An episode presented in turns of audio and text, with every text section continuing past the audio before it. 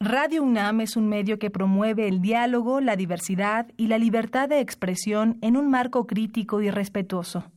Los comentarios expresados a lo largo de su programación reflejan la opinión de quien los emite, mas no de la radiodifusora.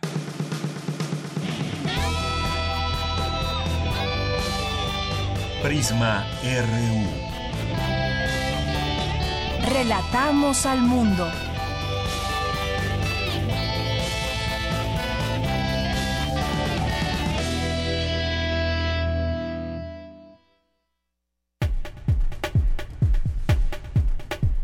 ¿Qué tal? Muy buenas tardes. Gracias por estar con nosotros, por acompañarnos hoy aquí en Prisma RU.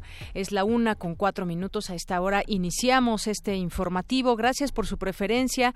Estamos aquí en el 96.1 de FM y también nos pueden escuchar. Por ahí nos escuchan muchas personas que no están precisamente en la Ciudad de México, que nos escuchan en otras partes del mundo y de México. www.radio.unam.mx. Soy Deyanira Morán. Lo invito a que se quede con nosotros de aquí a la tres de la tarde. ¿Qué le tendremos durante estas dos horas? Información universitaria. Ya comenzaron ayer actividades después de un, un periodo vacacional. Aquí dábamos cuenta de ello y hay muchas actividades ya que de las cuales informarles sobre la UNAM. Eh, vamos a platicar también con la doctora Magda Carvajal Moreno, investigadora del Instituto de Biología de la UNAM, por el riesgo del consumo diario de aflatoxinas. Ustedes dirán, ¿qué son las aflatoxinas que provocan a nuestro cuerpo y qué alimentos las contienen? Bueno, pues se van a sorprender eh, cuáles son estos alimentos tan comunes que incluimos en nuestra dieta diaria y que nos pueden hacer un grave daño y por qué. Así que no se pierdan esta entrevista en unos momentos más. También tendremos la oportunidad de platicar con la maestra María de la Luz Estrada, coordinadora del Observatorio Ciudadano Nacional del Feminicidio. Ayer la ONU daba a conocer que se deben combatir en México los feminicidios. Tenemos eh, desafortunadamente cifras que revelan lo que significa este problema en nuestro país. Ejemplos hay muchos, el conteo continúa y cómo hacerle para detener estos feminicidios. Vamos a platicar con ella. En esta camina también nos acompañará en la sección de cultura Susana Zabaleta, así que no se la pierdan. También en nuestra segunda hora tendremos más información universitaria y también cómo van los trabajos de reconstrucción en el multifamiliar de Tlalpan. Ayer se ya comenzaron estos trabajos. Se prevén que la reconstrucción total de uno de los edificios se realice en un año aproximadamente. Tendrá 40 departamentos de 38 metros cuadrados cada uno, bueno, departamentos pequeños. Aquí mi compañera Virginia Sánchez nos, nos tendrá los detalles. Y vamos a tener también una colaboración especial de Margarita Castillo para este día martes. Alejandro Toledo nos acompaña ahora vía telefónica, ensayista y miembro del Sistema Nacional de Creadores de Arte. Así que no se lo pierdan. Tendremos mucha más información nacional e internacional aquí en Prisma RU. Nos vamos directamente ahora con nuestro resumen informativo. Relatamos al mundo. Relatamos al mundo.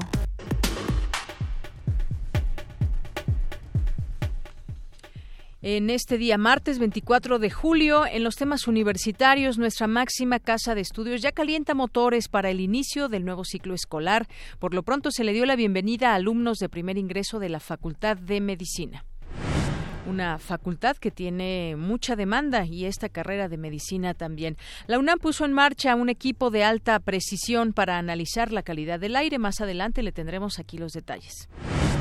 En los temas nacionales, Andrés Manuel López Obrador, virtual presidente electo, informó que el destino del nuevo Aeropuerto Internacional de México se decidirá a través de una consulta ciudadana que se realizará a finales de octubre. Por otra parte, en conferencia de prensa anunció que se invertirán 500 mil millones de pesos en siete proyectos que a su gobierno que su gobierno considera prioritarios para el desarrollo del país. Entre los planes están la nueva terminal aérea, la reconstrucción tras los sismos de septiembre y un proyecto de comunicación para que todo el país tenga Internet. A diez meses de los sismos de septiembre pasado, el gobierno federal informó que han entregado 164.521 tarjetas a los damnificados, el 96% del total de plásticos. Bueno, y que esperamos que no eh, que no suceda como eh, hace unos meses dábamos cuenta también aquí distintos medios de comunicación de cómo a algunas personas se les entregaba solamente una tarjeta, pero a su nombre había otras cinco, diez o hasta más y bueno, pues no se sabe a quién llegó todo ese dinero. Un juez de control calificó como legal la detención del eh, director responsable de obra del Colegio Repsamen por el delito de homicidio derivado del colapso de dicha escuela por el sismo que por cierto la Procuraduría General de Justicia Capitalina exculpa de toda situación a Claudia Sheinbaum. Explicó que Claudia Sheinbaum, jefa de gobierno, electa y exdelegada de Tlalpan, no tiene alguna responsabilidad en esta carpeta de investigación. Rubén Pat, dueño del portal semanario Playa News, murió baleado esta mañana fuera de un bar de Playa del Carmen allá en Quintana Roo, según dan a conocer distintos reportes. Agentes federales implementaron un operativo de seguridad en zonas de Acapulco Guerrero, donde la empresa Bimbo suspendió la distribución de sus productos por violencia. Más de 100 ONGs respaldaron en una carta el proceso de pacificación y despenalización de las drogas propuesto por López Obrador.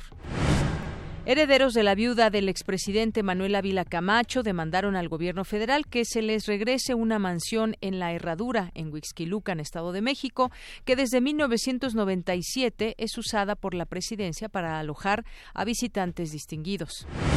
En el país no hay suficientes instrumentos legales que protejan a las niñas de violencia sexual, alertó la organización IPAS.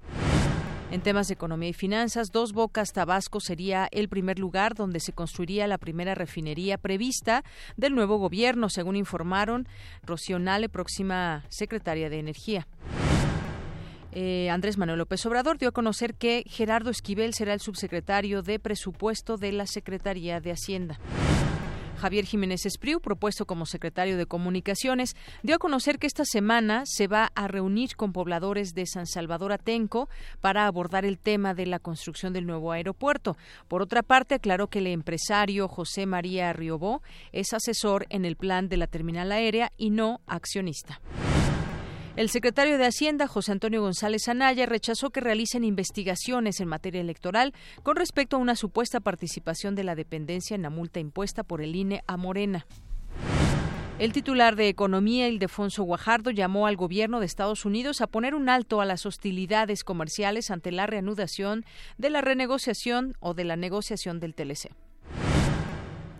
En temas de cultura, el Premio Internacional Carlos Fuentes a la Creación Literaria en el Idioma Español 2018, reconocimiento auspiciado por la Secretaría de Cultura y la UNAM, será entregado al escritor español Luis Goitisolo. El editor y traductor Paul Viejo rescató más de 500 cuentos de Anton Chekhov, que eran desconocidos en México y en habla española. Una exposición de fotografías en París del artista y fotógrafo cubano Jess Fernández muestra el México de 1950 y algunos personajes ilustres de la época. El INA avanza en restauraciones de la zona en la zona histórica de Atlixco, esto allá en Puebla, tras haber hallado un panorama tétrico tras el sismo del 19 de septiembre pasado. Buzos reportaron el descubrimiento de una cueva con tesoro de pinturas rupestres mayas. El INAI tomará cartas en el asunto. Hoy en la UNAM, ¿qué hacer y a dónde ir? La Escuela Nacional de Lenguas, Lingüística y Traducción abre su convocatoria para los cursos en línea de comprensión de lectura en francés para todas las carreras universitarias y de inglés para el área de derecho. El registro inicia hoy y podrás realizarlo en la página web www.escolar.cl.unam.mx. Te invitamos a la proyección de la cinta Sueño en otro idioma del director mexicano Ernesto Contreras, quien aborda la historia de Evaristo e Isauro, Dos adultos que están peleados desde hace 50 años y desde entonces no se dirigen la palabra. Martín, un joven lingüista, asumirá el reto de reunirlos para lograr que se hablen de nueva cuenta y obtener un registro grabado de la lengua. La función será hoy a las 17 y 19 horas en el cinematógrafo del Chopo. La entrada general es de 40 pesos, con descuento estudiantes y profesores con credencial vigente. Para estas vacaciones te recomendamos el curso de verano Biodivertido en el Jardín Botánico 2018, que se realizará del 24 de julio al 10 de agosto en las instalaciones de este espacio universitario. Para mayores informes e inscripciones, comunícate al área de difusión y educación del jardín al teléfono 5622 9047 o envía un correo electrónico a jbdifusión.ib.unam.mx.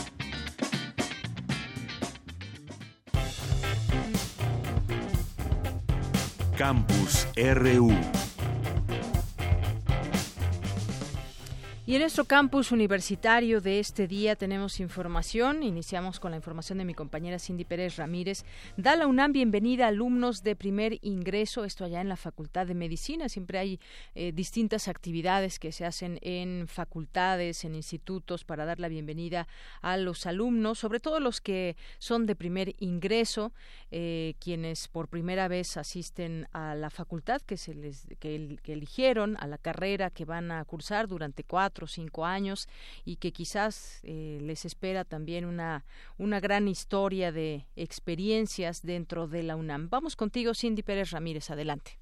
¿Qué tal, Deyanira? Muy buenas tardes a ti y a todos los que nos están escuchando en Prisma RU. El director de la Facultad de Medicina de la UNAM, Germán Fajardo Dolci, dio la bienvenida a los alumnos de primer ingreso a las licenciaturas que se imparten en esa entidad académica, a quienes dijo que con su formación integral se espera dar respuesta a las necesidades cambiantes del país. En el auditorio, Raúl Fournier reconoció el esfuerzo que hicieron para ingresar a la mejor escuela de medicina del país, la cual cuenta, indicó, con los mejores maestros, los mejores campos clínicos y el mejor posgrado. Van a tener a lo largo de su, de su carrera cerca de 4.000 profesores a su disposición, cerca de 4.000 profesores somos en esta Facultad de Medicina, más de mil personas en la parte administrativa, cientos, cientos de sedes clínicas donde ustedes van a, a eh, aprender, cientos y miles de pacientes de los cuales ustedes tendrán uno que respetar, por supuesto, y ustedes están adquiriendo hoy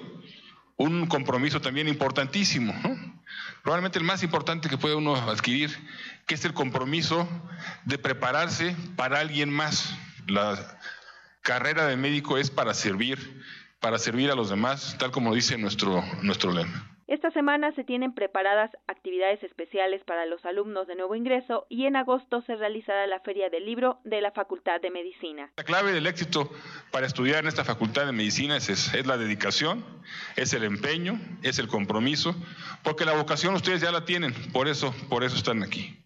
Así que sean todos ustedes muy, muy bienvenidos. Tenemos una semana eh, por delante muy, muy bonita, muy intensa. Luego tenemos 16, 17 y 18 de agosto tenemos la Feria del Libro, que es una feria preparada para ustedes, donde tenemos eh, una serie también de conferencias y de personalidades de la medicina mexicana, y no de la medicina, digamos, de la ciencia, eh, para que ustedes puedan escuchar, para que ustedes puedan aprender y para continuar dando la, eh, la bienvenida y se sienten ustedes muy cercanos a la, a la facultad y muy cercanos a todos, a todos nosotros. Germán Fajardo agregó que la facultad cuenta con más de 130 mil libros, revistas especializadas, así como herramientas tecnológicas para que los alumnos puedan desarrollar sus estudios de forma óptima y ser los mejores médicos del país. Es la información que tenemos. Muy buenas tardes.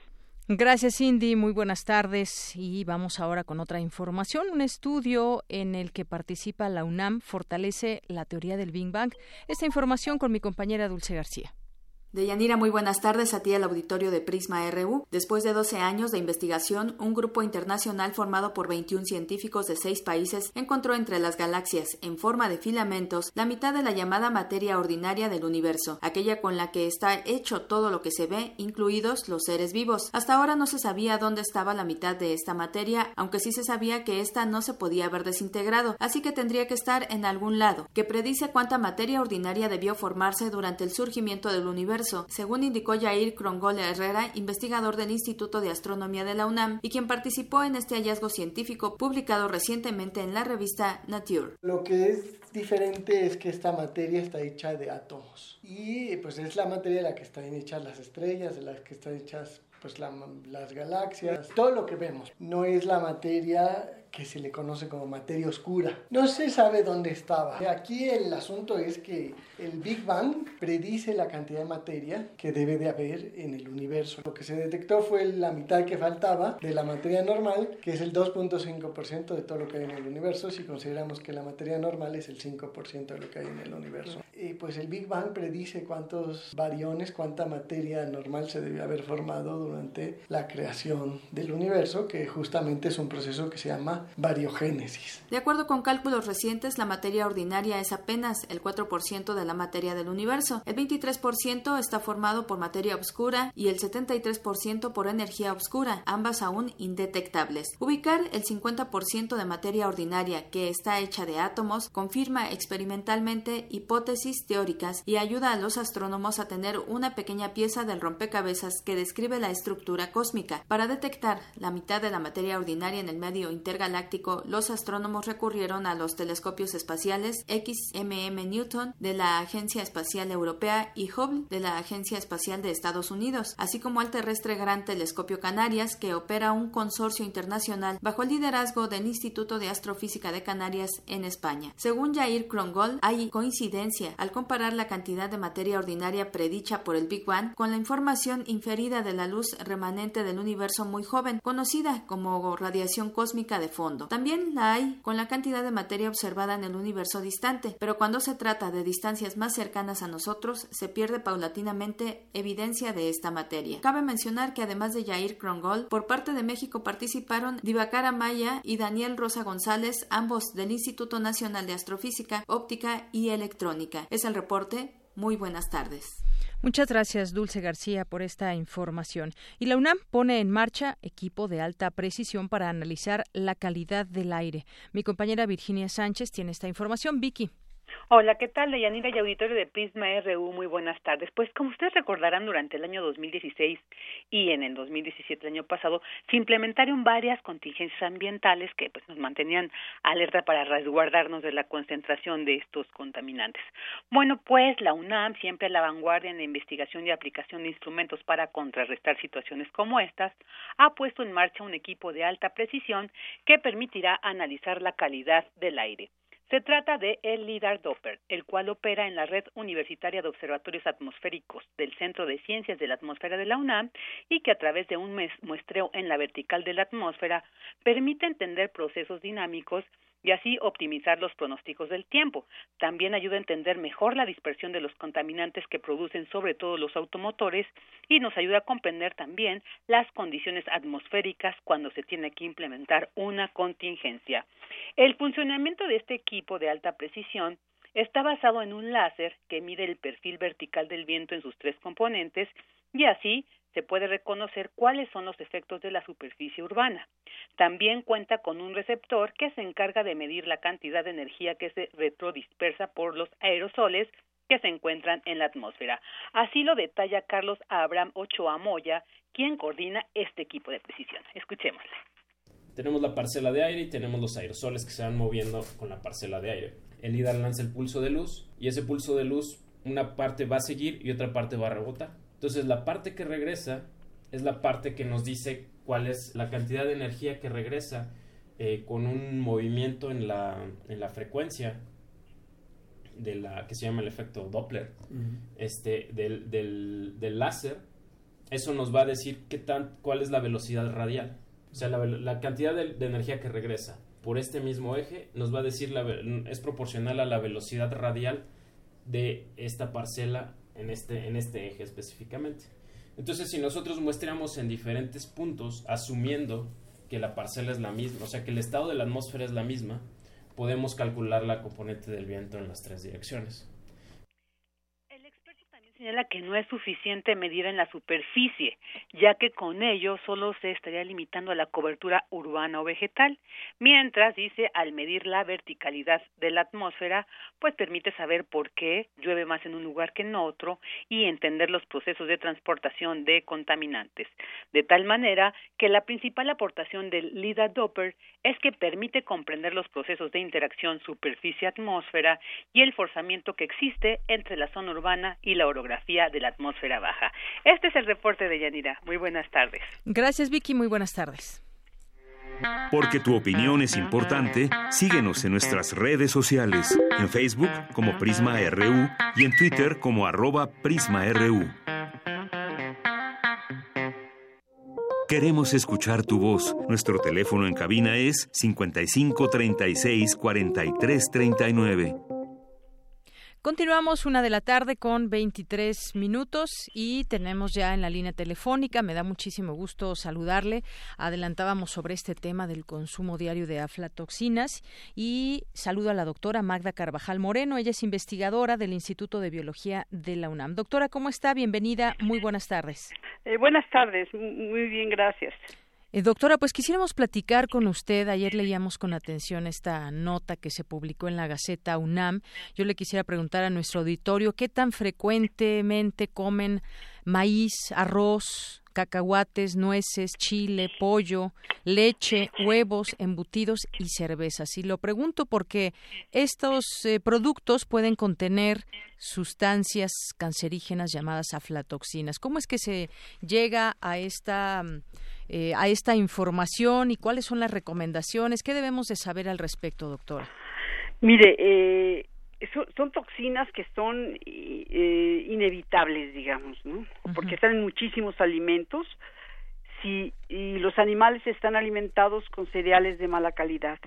Esa toxina viene de un hongo que se llama Aspergillus y esa toxina se puede formar o no en las semillas y produce pues muchos muchos daños. Y son cantidades pequeñísimas las que estamos comiendo todos los días. El, el, problema de ellas es que se van acumulando se van almacenando en el ADN y ya con los años ya se tienen cantidades grandes no pero pues eh, continuamente se está uno comiendo esas y se están eliminando. No es que porque consumamos estos productos ya nos vaya a dar cáncer bueno, estaríamos muertos todos, ¿no? Exacto, o sea, depende de qué, de la cantidad de estos productos. Claro, ah, no es lo mismo tomar un paquete de cacahuates a tomar un kilo de nueces todos los días, ¿no?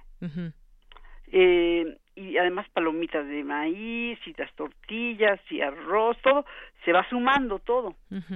O sea, eh, todo lo que sean oleaginosas, que son cacahuates, pistaches, nueces, todo eso, tienen muchas aflatoxinas, la almendra y cereales también tienen, pero no hay unos cereales que tienen más y otros que tienen menos. El que tiene más parece que es el sorgo y el, el maíz, el arroz y el que tiene menos es el trigo.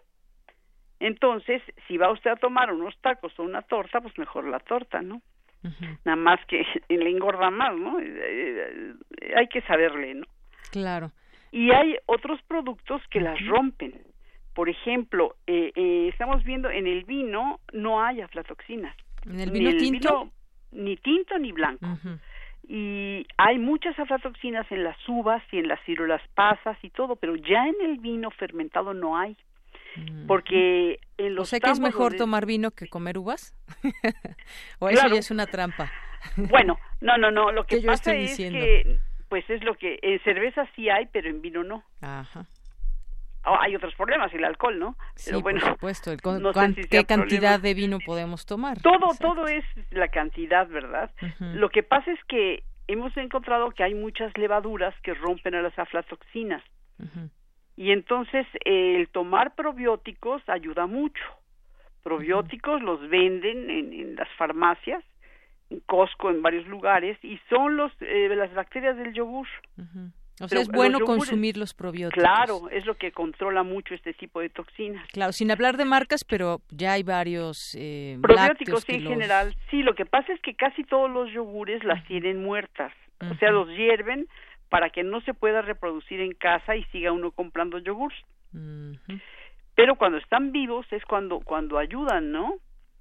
Entonces hay pastillas de probióticos, sinuberase, hay, hay varias, ¿no? ¿Tiene que ver con los búlgaros esto de los probióticos? Exacto, exacto, es eso, son búlgaros. Son búlgaros. Mm. Es, es un tipo de probiótico. Y pues eso ayuda. Y además eh, es muy curioso que las plantas que tienen más antioxidantes son las que tienen más aflatoxinas. Por ejemplo, la almendra la, la, están recomendando los médicos mucho, los cardiólogos, porque tiene antioxidantes, los nutriólogos y todo, y tienen una cantidad altísima de, de aflatoxina. ¿Y dónde tienen la aflatoxina? ¿En la cáscara? No, en la fruta, en, la, en la semilla. Ah, ok, porque bueno, muchos también dicen hay que quitarles esa pielecita, pero ni así, así aún No, ni así, no, no está adentro, igual en el grano de maíz está adentro. Si el grano de maíz viene con germen, es, se protege uno más. Así viene sin germen. Por ejemplo, en la arepa viene sin germen, le quitan el germen, que es como, como lo que hace la nueva plantita, ¿no? Ese se lo arrancan y hacen la arepa con, con el puro almidón. Ese tiene mucho más aflatoxinas porque el germen previene la formación. Entonces, cuando se come el maíz completo con germen, está uno más protegido en general pero pues sí hay que pues hay que irle buscando, ¿verdad? Hay que irle buscando una dieta que sea balanceada, balanceada, que sea amplia también en, en, muchos alimentos, porque mucha gente también ha volteado a ver a volverse vegetariano o vegano. No, no, pero es peor. Es peor. Es todo vegetal. Bueno, aquí, aquí nos está viendo un vegetariano. A ver, entonces, ¿no es bueno volverse vegetariano? No, no, no, no. Eh, no protege de las aflatoxinas, porque las nueces, pistaches, cacahuates, todo eso son vegetales. Los cereales son vegetales. Y también las aflatoxinas pueden venir en salchichas, en quesos, en leche, en, en, hígados, ¿no? De, cerdo. Las, eh, las ensaladas, doctora. Es que depende de qué. Si a la ensalada se le pone cacahuates, ahí vendría si la ensalada es de lechuga no hay problema. Las lechugas, digamos, en general no tienen aflatoxinas. No, no tienen. Ah, muy bien. Los vegetales no tienen. Ahora, si la vaca o el, el toro están comiendo pasto, tampoco tienen aflatoxinas. Estas aflatoxinas vienen de los alimentos balanceados que tienen cereales, que son a veces de mala calidad, y ahí es donde vienen. Y entonces es cuando las pasan ya la leche. Pero todos los alimentos orgánicos teóricamente no deberían tener.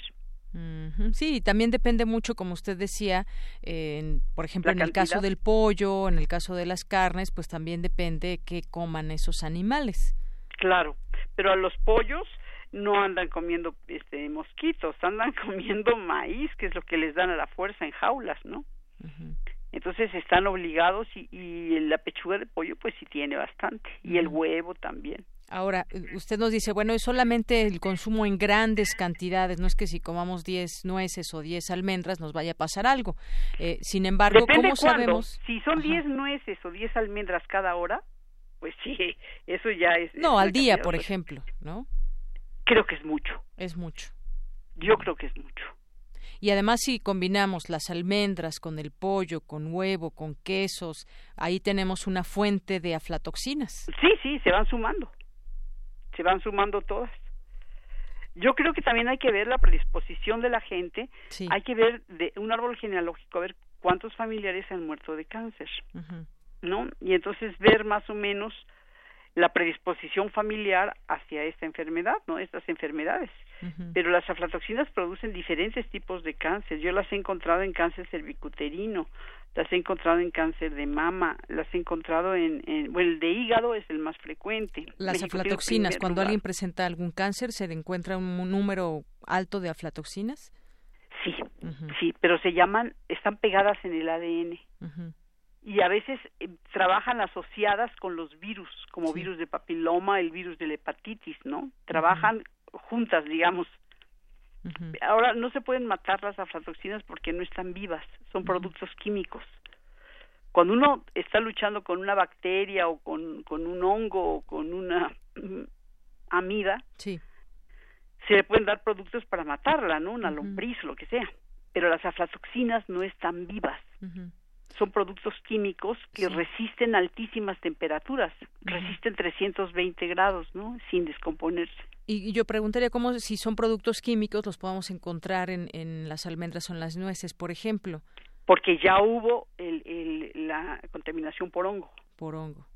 El hongo ya entró, en lugar de entrar en la flor, un grano de polen para fecundar al, al la parte femenina de la flor, quineseo, entra un, un, este, una espora del hongo.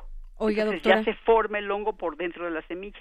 Doctora, y entonces, por ejemplo, estos eh, de pronto productos que ahora dicen vamos a hacerlos o a, cultivarlos de manera hidropónica, ¿podemos voltear hacia allá porque sabemos cómo los estamos o regando o qué cuidado tienen? Pues supongo que tienen menos. Ajá. Supongo que tienen menos, pero hay que analizarlos, ¿no? En general tienen menos y, hasta vitaminas, porque lo que le da sabor es el suelo, ¿no? Doctora, el chile tiene mucho. El chile, por ejemplo. Y todo el chile y cacahuates y, todo eso son los moles, ¿no? Tienen mucha, mucha aflatoxina. Bueno, eh, doctor, aquí tenemos una pregunta de Andrea González. Nos dice que si estos probióticos sí funcionarán, 30 billones de probióticos, y nos manda una fotografía de unas pastillas que se llaman Probiotics. No sé si es la que tomo yo. Ah, muy bien. Entonces, ¿se recomienda que tomemos estos Sí, ¿sabe por qué también? Porque ayudan mucho a la digestión. Aparte de que pueden romper la aflatoxina, ayudan a la digestión. Y, lo malo de las aflatoxinas es cuando hay estreñimiento. Entonces, están estos cancerígenos más tiempo en contacto con la pared del intestino. Mientras que si tienen una buena digestión, este, salen más rápido, ¿no? Hay más movimiento para salida. ¿Y esto los podemos tomar nosotros ir a, la farmacia y comprarlos o se necesita una vigilancia médica, una sugerencia no, no, no, No, no, es como es como un yogur. No ah. necesita una vigilancia médica para un yogur, ¿no? ¿Y cuántos se pueden tomar o cuántas pastillas se toman? no, no hay límite. Yo, yo tomo muchísimas. bueno, entonces eh, puede ser un consejo, ¿no? Para nuestros radios. Puede ser, puede ayudar, ¿no? Claro. Probiotics se llaman y aquí nos mandan incluso. Y cuidar mucho la, digestión, ¿no? La buena digestión y, hacer ejercicio para eliminar, irlas eliminando. O sea, todo lo que alimenta también tiene toxinas. Tiene siempre la doble cosa, ¿no? Claro, pues aquí, sí, le agradecemos mucho a Andrea González que nos haya mandado esta esta pregunta y esta fotografía. Y entonces, doctora, ¿la comida chatarra aún más tiene aflatoxinas o no?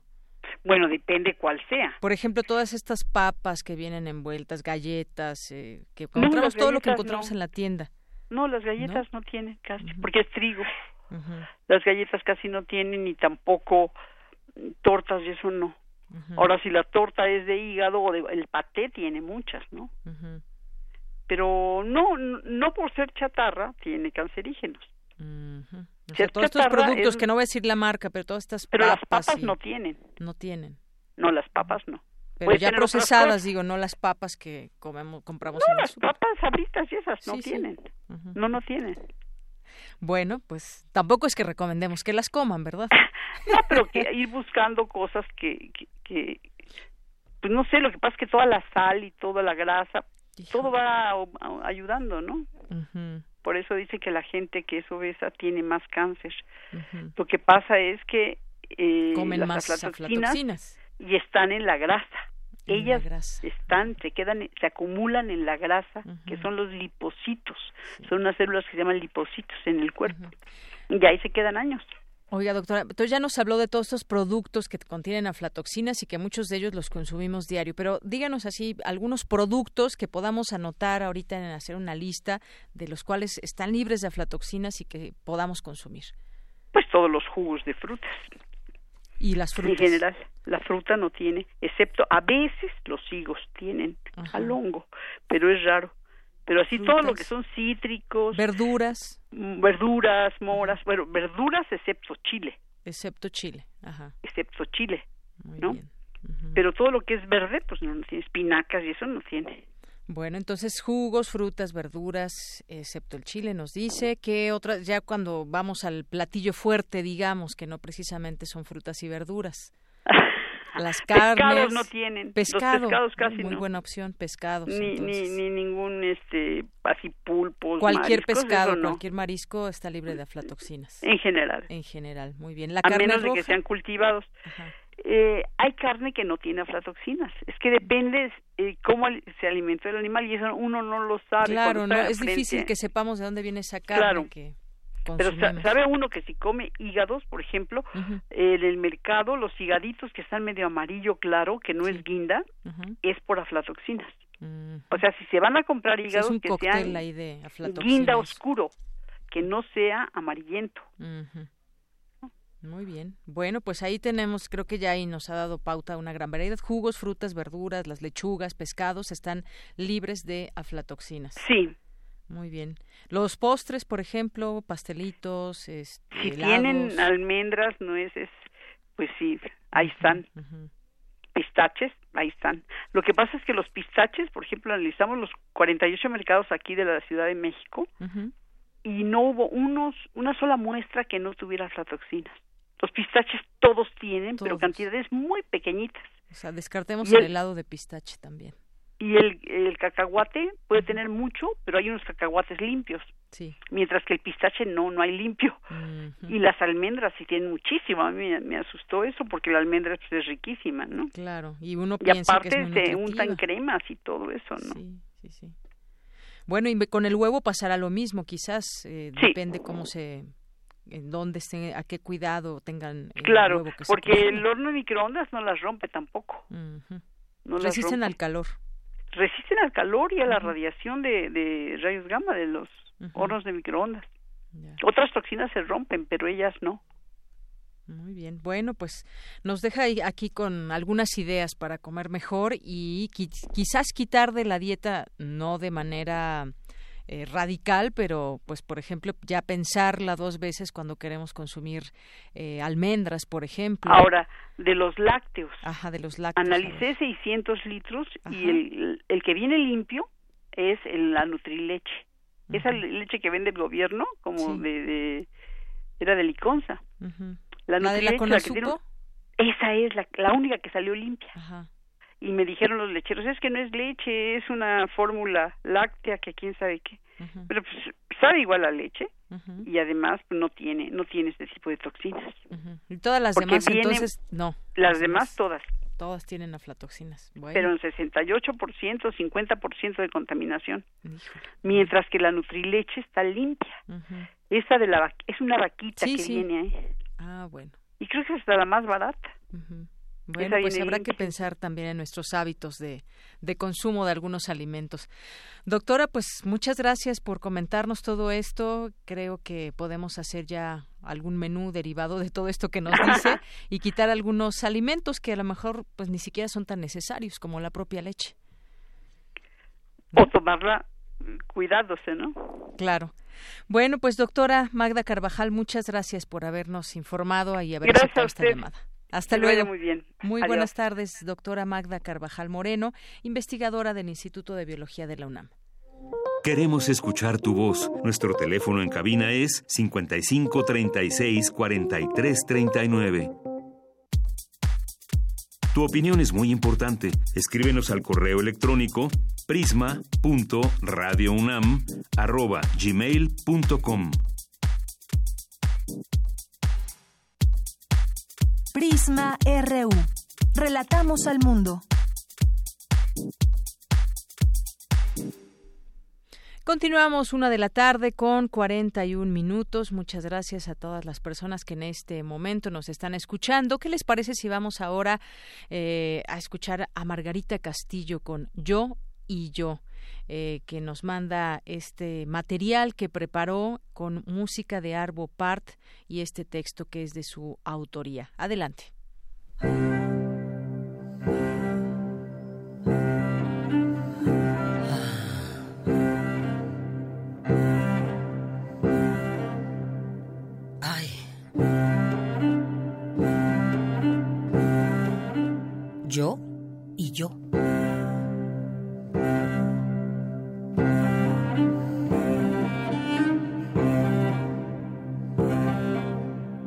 Desde siempre, y por alguna razón que nunca he comprendido bien, siempre me he referido a mí como nosotras.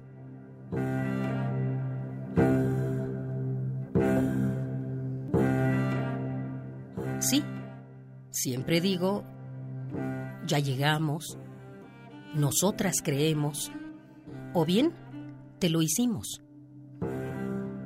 A lo que algunos me preguntan, ¿tú y quién más? Desde ese momento mi cantaleta cambia a ya llegamos yo y yo. Yo y yo creemos. O bien, solamente lo hicimos yo y yo.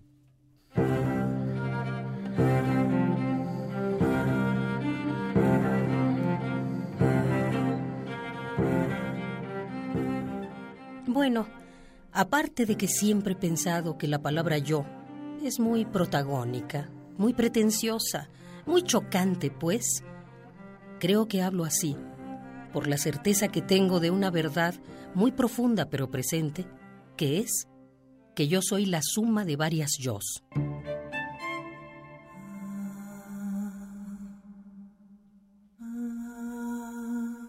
Una de ellas,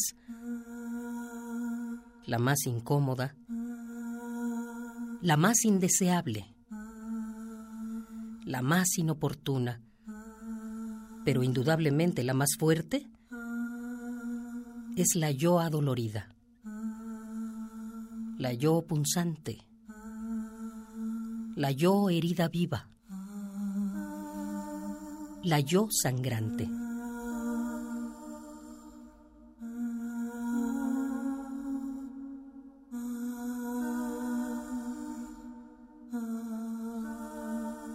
Cuando era chica, yo era más torpe y por eso mismo siempre me peleaba con ella, con la terrible.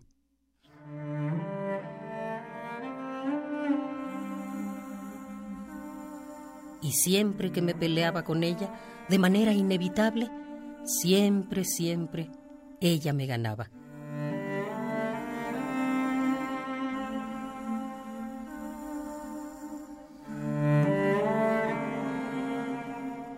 Y me ganaba porque ella, la yo adolorida, dedica todo su tiempo solo a eso, a ser ella, a ser dolor.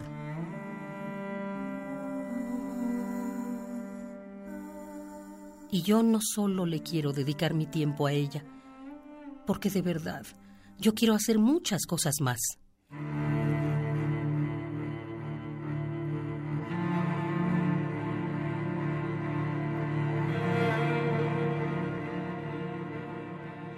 Tratando de entender lo que me pasaba y buscando encontrar cómo ayudarme,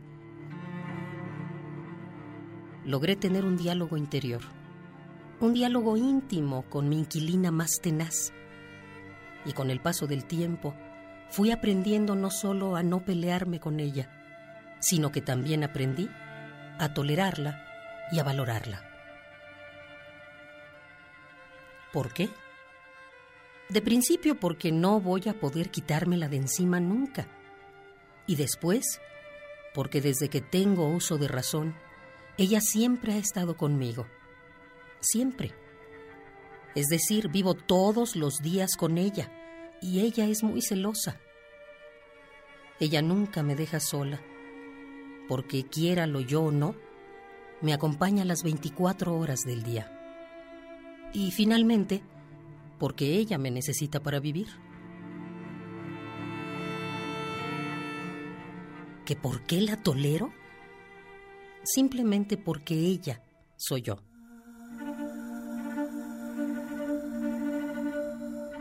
Acepto que la presencia de mi yo sangrante, de mi yo adolorida, me ha marcado, sí. Pero si soy honesta, debo aceptar que no solamente me ha marcado para mal. Gracias a ella puedo valorar mi salud de una manera más concreta, palpable. Y también es gracias a ella que tengo una perspectiva más amplia de la vida.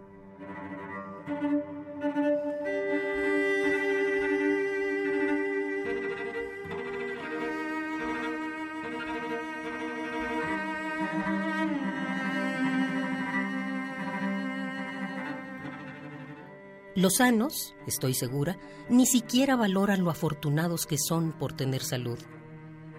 Pero no lo pueden hacer por incapacidad, porque como no han vivido lo incómodo de una enfermedad grave o el horror producido por un dolor agudo, no tienen cómo hacerlo.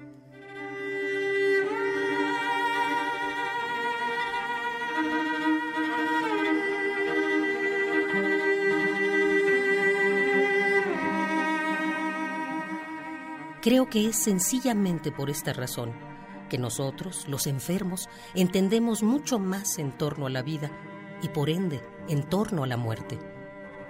Sí, es precisamente nuestra misma enfermedad la que nos permite valorar mucho más los buenos momentos, como asimismo entender lo afortunados que somos todos de estar vivos.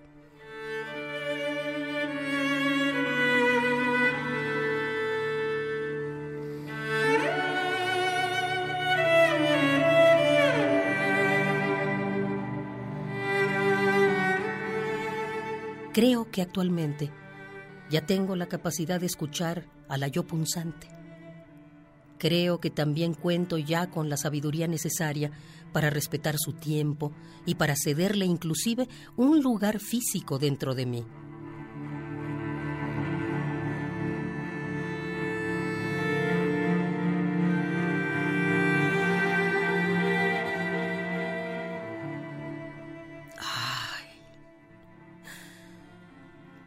Desde hace algún tiempo.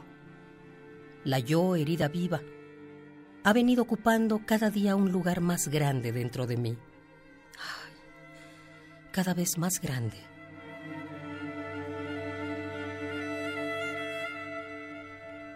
Yo, respetuosamente, la escucho, la permito y no me opongo a su presencia, no solo porque esto irónicamente sería contraproducente, sino porque, repito, ella también soy yo. Tampoco me le opongo porque creo que la correlación de fuerzas ha cambiado. Ahora mi cuerpo es más ella que yo. Es decir, ahora está más habitado por ella que por mí.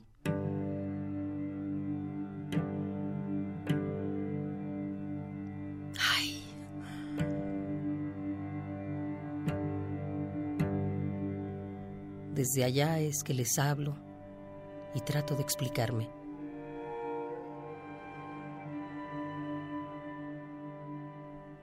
Desde esa vasta profundidad que alcanza mi dolorosa situación, es que me dirijo a ustedes. Y puedo asegurarles que conciliando con el dolor, o sea, dándole a ella la yo punzante, la yo herida viva, el enorme espacio que ahora necesita dentro de mí, es que he podido vivir de manera más o menos regular. Sí, solamente así he logrado conseguir la mínima tranquilidad que necesito, yo, la mujer ocupada, para seguir viviendo.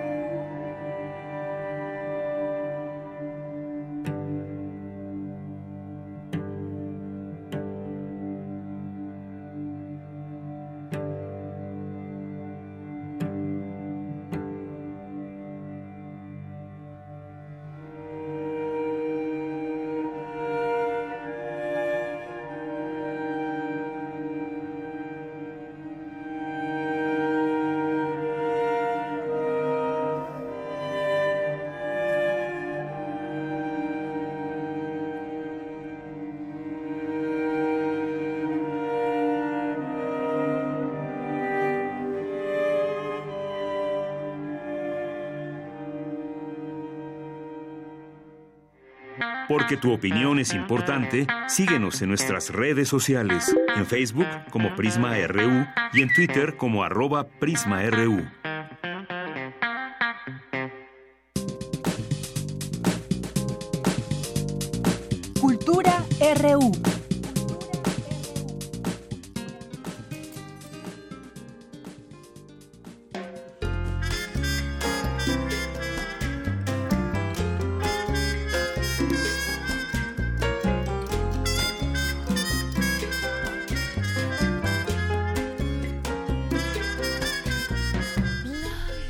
Pues ya estamos en la sección de cultura. ¿Cómo estás, Tamara? Deyanira, muy bien. ¿Y tú? Bien, gracias. Qué bueno, muy buenas tardes.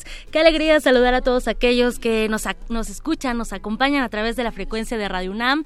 ¿Ya escucharon con qué iniciamos esta sección? Sí, cómo no. Ah. A ver si ya nos acompaña. Caray, de Yanira, estamos escuchando Veneno, el primer sencillo del álbum Como la Sal, de Susana Zabaleta, una mujer intrépida, impetuosa, atrevida, promotora de la cultura, con una gran trayectoria, 13 álbumes grabados nada más, ha realizado tributo al cine mexicano, ha realizado también trabajos conceptuales con arreglos sinfónicos y en agosto La Soprano se va a presentar por segunda ocasión como solista en la sala Nezahualcóyotl. Y bueno, para platicarnos más de este concierto nos acompaña en la línea Susana Zabaleta. Susana, bienvenida a este espacio. Hola, muy buenas tardes, ¿cómo están? Espero que estén bien. Yo muy, muy, pero muy emocionada de estar ensayando para, para este maravilloso recinto que, como les digo, para mí es como, como cuando le dices a un niño te voy a llevar a Disney o te voy a llevar a, a, las trajineras, no sé, es, una joya. Un recinto, así es, un recinto monumental, Susana. Y bueno, ¿quién mejor que tú para platicarnos sobre tu presentación el próximo 5 de agosto? A ver, cuéntanos, ¿qué se siente regresar a la sala Nesa?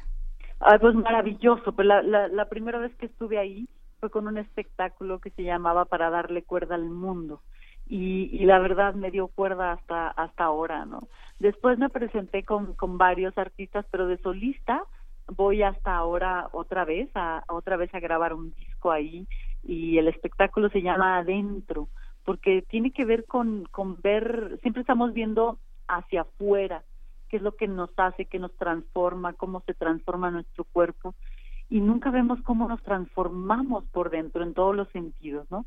Entonces, este espectáculo tiene que ver eh, con eso, tiene que ver con con voltear y vernos, este, cómo nos ha cambiado la gente, cómo nos cambia la cultura, cómo nos cambia una frase que de repente escuchamos y se convierte y la hacemos nuestra para el resto de nuestras vidas, ¿no? Entonces, este, de eso se trata este este adentro que además llevo unos unos músicos realmente excepcionales. Así es, ¿quiénes te acompañan? Bueno, eh, te acompaña un pianista que siempre, toda la vida ha estado contigo, Mateo Aguilar, y también el director de orquesta, James. James, me acompaña Alejandro Cervantes, que es un cubano que toca el violín increíble. Eh, me acompaña el director de la banda, que es, eh, que es Marco, es el, el maestro Marco Morel, que, que también ha estado conmigo toda la vida y, y, bueno, eh, están hay invitados, este, tengo Tomás Castellanos, que es un barítono realmente increíble, que va a cantar conmigo, este Enrique Ángel, hay, hay, hay muchas cosas que, que hay muchas sorpresas que, que van a que van a estar eh, esa noche ahí es, me encantaría compartir con ustedes esta música que, que traigo y, y que la traigo para ustedes no para para la gente para hacer sentir y ver hacia adentro de nosotros mismos Justo esto que mencionabas, eh, Susana, qué importante es ver hacia adentro de nosotros, realizar esa introspección, porque a partir de ahí podemos dar muchísimas cosas y nuestro entorno puede cambiar, mejorar incluso, ¿no? Totalmente. Yo, yo, y, y no solo, sabes, este, la gente le tiene mucho miedo a los cambios y yo pienso que son precisos y que es, es, eh, yo creo que es lo único que tenemos seguro eh, porque seguro no tenemos nada más que estamos en un constante cambio, ¿no? Y, y, y voltear y ver qué nos ha cambiado y qué nos ha cambiado para bien y para mal, porque digo, a veces o no sé si a ti te ha pasado, como les digo yo, hay amigos que jalan para arriba y hay otros amigos que jalan para abajo y eso eso eso no te das cuenta de en el momento en que te jalan y, y, y yo creo que que vale la pena voltear, ver hacia adentro. Y hay música también que te jala para sentir cosas bonitas y hay música que te jala para volverte histérico y neurótico y, y bueno, hay que elegir, ¿no? ¿Qué es lo que quiere cada uno qué es lo que quiere sentir cada uno, ¿no? Claro, o incluso hasta uno mismo puede ser de esos amigos que impulsa o que jala hacia abajo, ¿no? Oye, Susana, eres multifacética, eh, lo has, todo lo que haces lo haces con pasión. Estoy segura que este concierto adentro será un agasajo para los asistentes. Muchos hemos tenido la oportunidad de verte en el teatro musical, el año pasado en la producción monumental Carmina Burana, acompañada por más de 100 artistas en escena. Y, bueno, lo mismo llenas eh, el cabaret, el teatro o una sala de conciertos con tu pasión.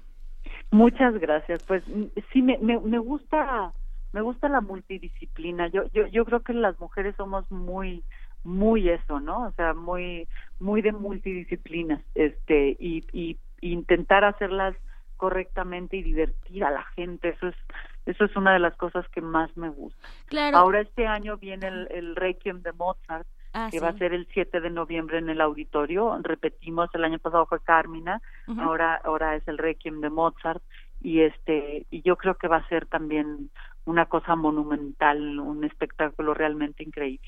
Con vestido rojo y todo, Susana. Con vestido rojo como la sangre. Excelente. ¿no? Oye, Sí, Susana, claro. y, y más o menos eh, cuéntanos un poquito del repertorio que va a escuchar la gente que asista a la Sala Nesa el próximo 5 de agosto. Bueno, eh, es un poco de canciones de, de, de, de casi toda mi carrera, de estos 13 discos que tengo. Este, de cuando estuve con Manzanero, también hay una canción de Manzanero. Este, este último disco que se llama como La Sal, que, que es un poco cubano. Eh, va a haber ópera porque eh, siempre va a haber un dueto de, de, mm, de con Tomás Castellanos que, que voy a cantar con él de Susana y de Fígaro, que, que es este maravilloso dueto de las bodas de Fígaro, de cuando empieza Fígaro a, a medir cuánto mide Susana para poderle hacer una cama precisa y perfecta para el día de su boda, ¿no? Entonces es, es divino, este, es, es un dueto realmente divino. Y, y va a haber un poco de todo, este, porque yo creo que así hay que llevar un poco a la gente. No es como estas comidas que nos hacen nuestras mamás que te dicen, no, primero, primero esto y luego tomas esto, porque no te dejan hacer las cosas si no es como debe de ser, ¿no? Y, y, y, y sí, porque si no comes bien, entonces no vas a poder, si no, no hay postre, ¿no? ¿Te acuerdas? Ah, que nos sí, claro, decían? claro, sí. Si no comes bien, entonces no hay postre, mija. Y, y, y, y yo creo que este espectáculo es un poco así, que va de principio a fin y, y lleva esta sal, ¿no? Que esta sal que da la vida y esta sal que dan algunas canciones. Excelente. Bueno, pues también estén atentos todos, todo- todos los que nos acompañan, porque Susana, durante la programación de Radio UNAM se están obsequiando algunas cortesías, así que los invitamos a que participen por estas cortesías y se vayan a disfrutar, a disfrutar de ti, de tu voz, de tu música, ya a la sala Nesa en el Centro Cultural Universitario. Ay, me encantaría, me encantaría y también acordarles que el jueves Ticketmaster da este un eh, un poco de rebaja en sus boletos, entonces pues este para todos los estudiantes, para todos los que que no les alcance este comprarlos de mero adelante también hay precios este muy buenos, porque siempre me, me gusta que todo el mundo vaya, ¿no? Claro, oye, y también te presentas en Puebla y regresas a la Ciudad de México. Eh, sí, esto es con una obra de teatro este, escrita por Dario, Dario Fo, este premio, premio Nobel de Literatura que, que en los años 90 escribió eh, Tengamos el sexo en paz, que tiene que ver con, con relajarse y disfrutar del cuerpo en el conocimiento del cuerpo, en el conocimiento de la sensibilidad. Y yo creo que me interesa mucho el tema porque yo creo que alguien que está satisfecho, eh, es, es una buena persona. Una, eh, este, uno cuando está satisfecho sexualmente eh, mm, llega a ser una, es, eh, como que el sexo deriva la violencia, siempre lo he pensado de esa manera. Sí, además desestresa, ¿no? Ah, sí. Y, y, y siempre como que nos quedamos en el rollo de no hay que hablar de eso, porque de Como eso no se habla, nos, nos dijeron nuestras mamás. Es de mal gusto hablar de eso. Y yo pienso que no, que si le dieron el premio Nobel a Darío Foster fue por algo, ¿no? Entonces, este, habría que hablar y conocer nuestros cuerpos y, y disfrutar de nuestros cuerpos, que para eso nos los dieron, la verdad. y disfrutar también de la música, así que no nos vamos a perder este concierto adentro el 5 de agosto en la sala Nezahualcóyotl. Susana Zabaleta, vamos calentando oídos con un clásico, pésame mucho. Muchísimas Ah, gracias por acompañarnos. Gracias a ustedes por invitarme. Un beso a las dos. Igualmente, hasta luego. Bye.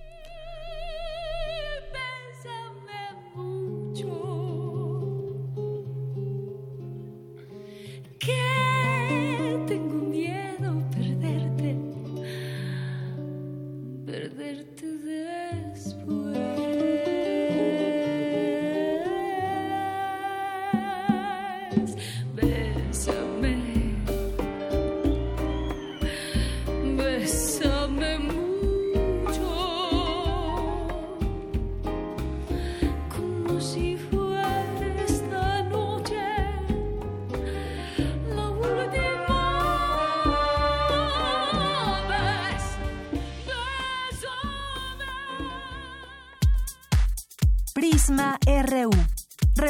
Relatamos al mundo.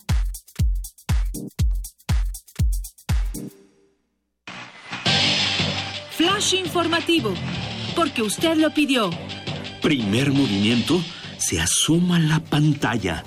Luisa Iglesias, Juana Inés de Esa, Miguel Ángel Quemain y todo el equipo no prometen estar peinados, pero sí bien dispuestos. A nuestra programación habitual de 7 a 10 de la mañana por radio, se suma la señal de TV UNAM de 8 a 10.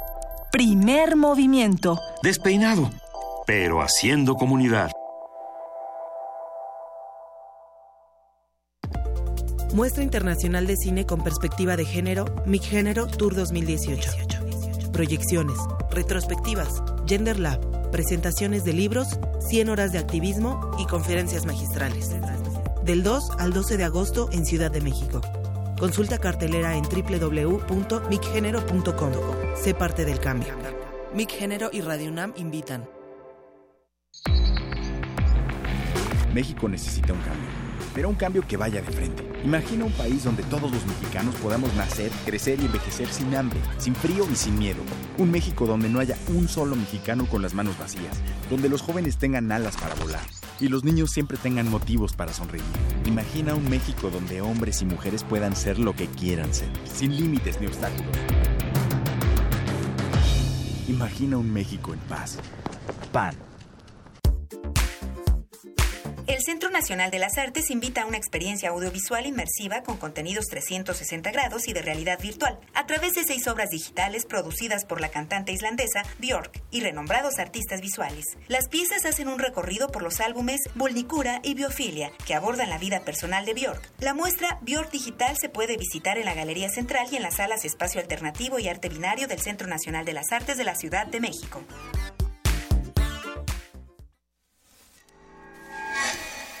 El Museo Universitario del Chopo te invita a la exposición fotográfica Líneas y Piedras de Pablo López Luz.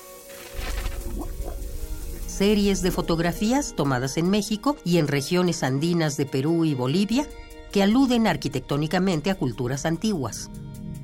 Un recorrido que presenta vestigios del patrimonio arquitectónico mesoamericano que ha resistido el embate de la globalización. Exposición abierta hasta el 5 de agosto en el Museo Universitario del Chopo. Doctor Enrique González Martínez, número 10, Santa María la Ribera. Más información en www.chopo.unam.mx. Muestras imperdibles en el Museo Universitario del Chopo.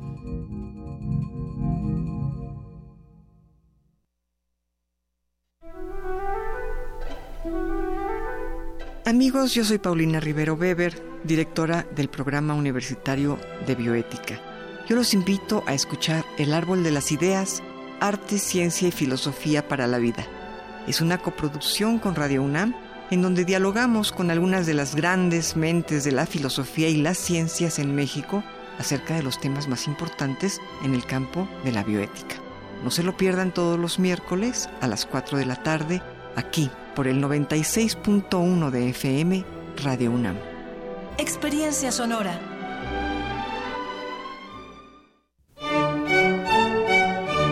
Tenemos la fusión exquisita para ti. Dos esencias finamente mezcladas que al entrar en contacto con tu ser te harán bailar. Diáspora de la danza. La música a través del cuerpo. Acompaña a Juan Arturo Brennan de lunes a viernes a las 6.40 de la mañana y a las 15 horas por el 96.1 de FM. Radio UNAM. Experiencia sonora.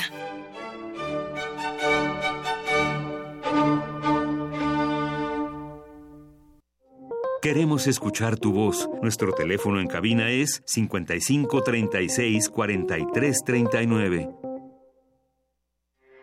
Porque tu opinión es importante, síguenos en nuestras redes sociales, en Facebook como Prisma RU y en Twitter como arroba PrismaRU.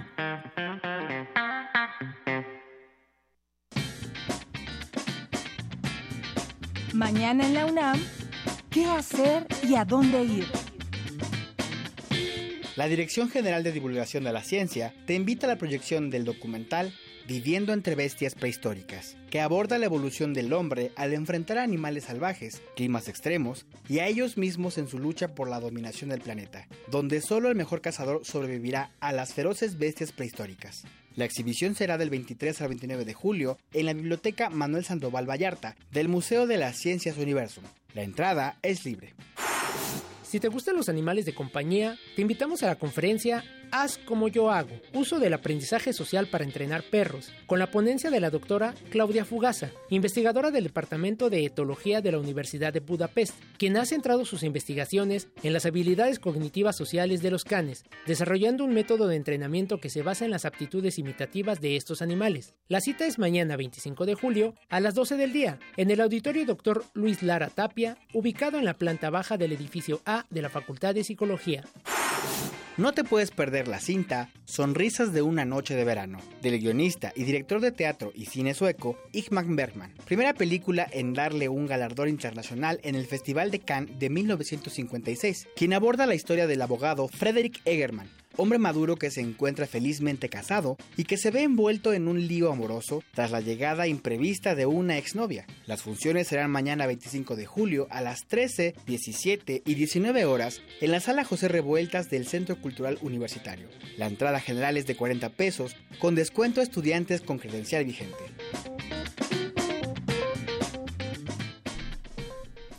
Continuamos dos de la tarde con nueve minutos. Gracias por continuar con nosotros. Ya empezamos esta segunda hora de Prisma RU. Gracias por comunicarse con nosotros. Puede hacerlo a través de nuestras redes sociales. Arroba Prisma RU. Estamos ahí en Twitter. Prisma RU en Facebook y al 5536-4339 es nuestro número en cabina. Muchas gracias a todos los que nos siguen aquí en esta frecuencia.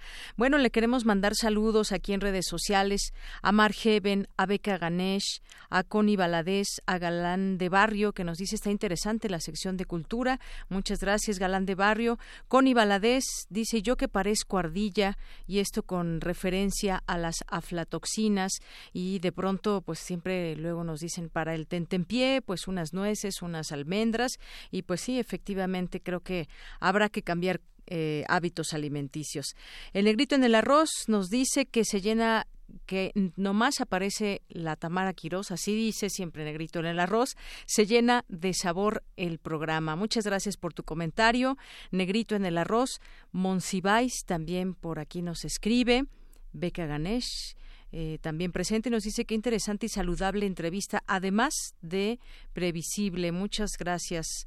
Eh, pues sí, es que hay alimentos que sabemos que nunca van a ser bien, pero bueno, sorprendió quizás algunos de ellos como como, como las almendras, como las nueces, como las eh, pues todo lo que nos dijo, las, eh, los yogures, la, el huevo, el pollo, eh, que son alimentos que cotidianamente comemos. Napoleón Cárdenas, inviten más seguido a la doctora para ir incorporando y mejorando la alimentación. No es mala idea, Napoleón, muchas gracias. También en negrito en el arroz, dice un golpe a la leche de almendras. Bueno, pues sí, es que se puso muy, no sé si muy de moda, pero sí eh, se eh, dijo que era muy nutritiva la leche de almendras y demás, pero sí, con esto de que las almendras tienen aflatoxinas, pues no sabemos ya, yo creo que ya no es, no es tan saludable. Bruli también nos escribió por aquí, muchas gracias, pura información que cura, negrito en el arroz, y Andrea, que bueno, mucho eh, le agradecemos que te agradecemos que nos hayas enviado estas fotos podemos experimentar, a ver cómo cambia nuestro organismo probando estos probióticos. Bien, pues vamos a continuar ahora con mi compañera Virginia Sánchez, que ya se encuentra en la línea telefónica. Inician trabajos de reconstrucción en multifamiliar Tlalpan. Prevén que la reconstrucción total del edificio 1C se realice en un año. Tendrá 40 departamentos. No sé si esté bien aquí, 38 metros cuadrados cada uno. Ahorita nos cuentas, Vicky, me parece que están serían muy muy pequeños. No sé si así estaban, lo desconozco. Vicky, buenas tardes, adelante con tu reporte. Hola, ¿qué tal? Nuevamente, buenas tardes a ti y al auditorio de Prisma RU. Pues eso, como comenté, son 40 departamentos y lo que se ha manifestado en algunos medios es de que es de, son de 37.8 metros cuadrados. Pues bueno, pero pues no, no sabemos si eran las medidas que tenían anteriormente los departamentos porque al parecer pues van a, a respetar mucho de esta de, la, de las estructuras bases de, de, estos edificios. Pero bueno, pues sí, luego de más de 10 meses de exigencias, de acciones sistemáticas para lograr una respuesta positiva y real por parte de las autoridades, por fin esta semana iniciaron las obras de reconstrucción del edificio 1C del multifamiliar Tlalpan, colapsado durante el sismo del pasado 19 de septiembre. Desde entonces, pues de Yanira Auditorio hemos mantenido un seguimiento a las múltiples acciones y pronunciamientos que la Organización de Damnificados Unidos de la Ciudad de México pues han mantenido hasta alcanzar este primer paso. Así que en entrevista para Prisma RU, Israel Ballesteros, integrante de la organización y habitante del multifamiliar, nos comparte lo que representa el inicio de estas obras. Escuchemos. Premio al esfuerzo y a la firmeza de los vecinos del multifamiliar Tlalpan y de los propios damnificados unidos de la Ciudad de México, que nunca desistimos de exigir reconstrucción digna, sin endeudamiento, sin crédito, sin rededificación. Entonces se logró crear esta ruta, se logró fijar una, ruta distinta a la que se venía por parte del gobierno, que fuera con cargo a fondos públicos y también desde luego es, es un precedente, ¿no? Es el precedente de que se deja abierto para el resto de los damnificados de que sí es posible aspirar a una reconstrucción digna.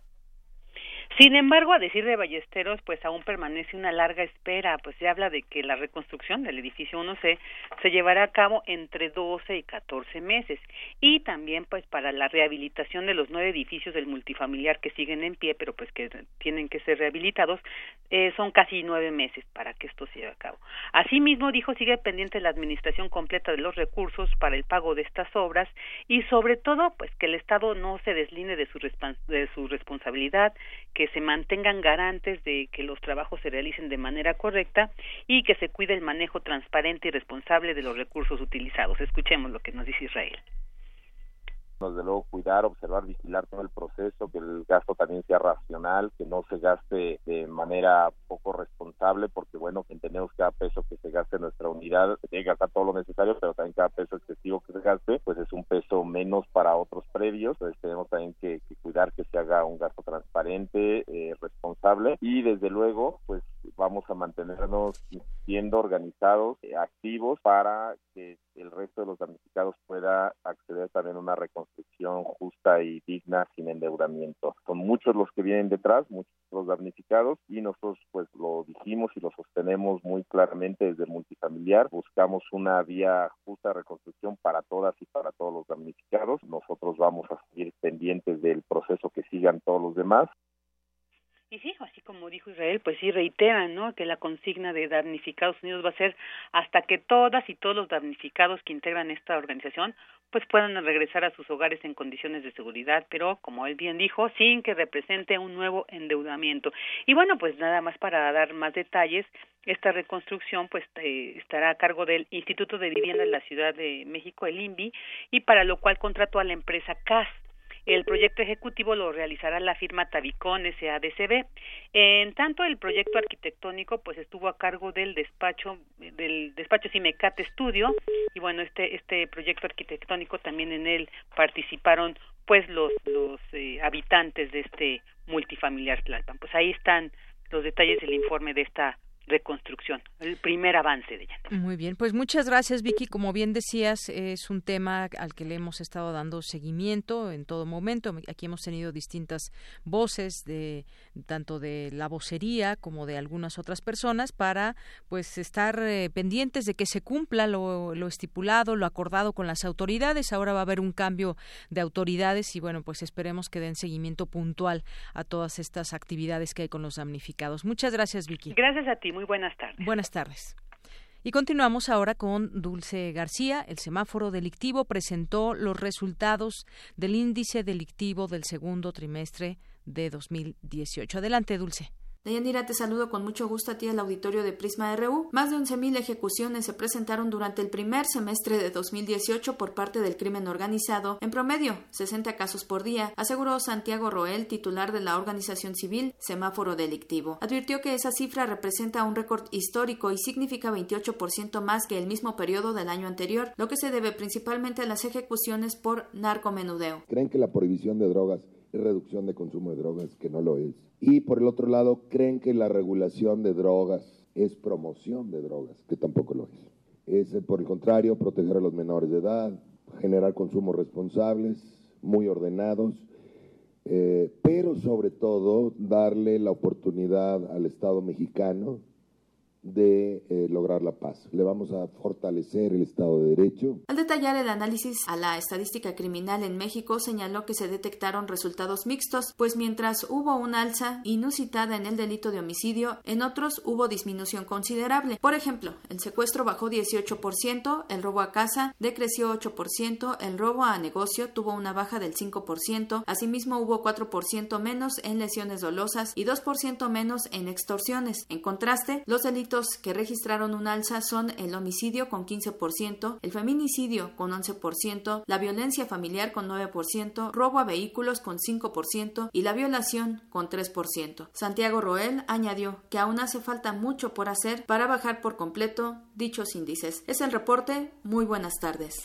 Gracias, Dulce. Muy buenas tardes. Y bueno, vamos ahora a continuar con este tipo de temas. Desafortunadamente, eh, también otro del que incluso se hace eco a nivel internacional. Ayer la ONU decía que se tienen que investigar y, y hacer acciones en contra del feminicidio. Se reportan al día dos feminicidios en México. Tan solo entre enero y junio de este año, las procuradurías y fiscalías estatales iniciaron 387 carpetas de investigación por ese delito. Y decíamos al inicio del programa, ejemplos hay muchos, desafortunadamente, que siguen surgiendo. Vamos a platicar con la maestra María de la Luz Estrada, ella es coordinadora del Observatorio Ciudadano Nacional del Feminicidio. ¿Qué tal, maestra? Muy buenas tardes. Sí, buenas tardes. Pues maestra, quisiéramos platicar con usted de este tema. Hay una, un llamado que hace la Organización de las Naciones Unidas para combatir los feminicidios. ¿Qué se está haciendo, haciendo en México concretamente? Pues se intenta, realmente se intenta, esa es la pregunta, de frenar este tipo de ataques contra las mujeres. ¿Qué nos puede decir de este panorama tan grave que tenemos hoy en el país? Mira, este, primero sí decirles que se asesinan más de siete mujeres diarias. No son dos. No son el dos. problema, no, no son dos, porque aquí hay una dificultad, que es lo que por eso Naciones Unidas y ahorita el Comité para Eliminar la Discriminación contra las Mujeres este, evalúa al Estado mexicano.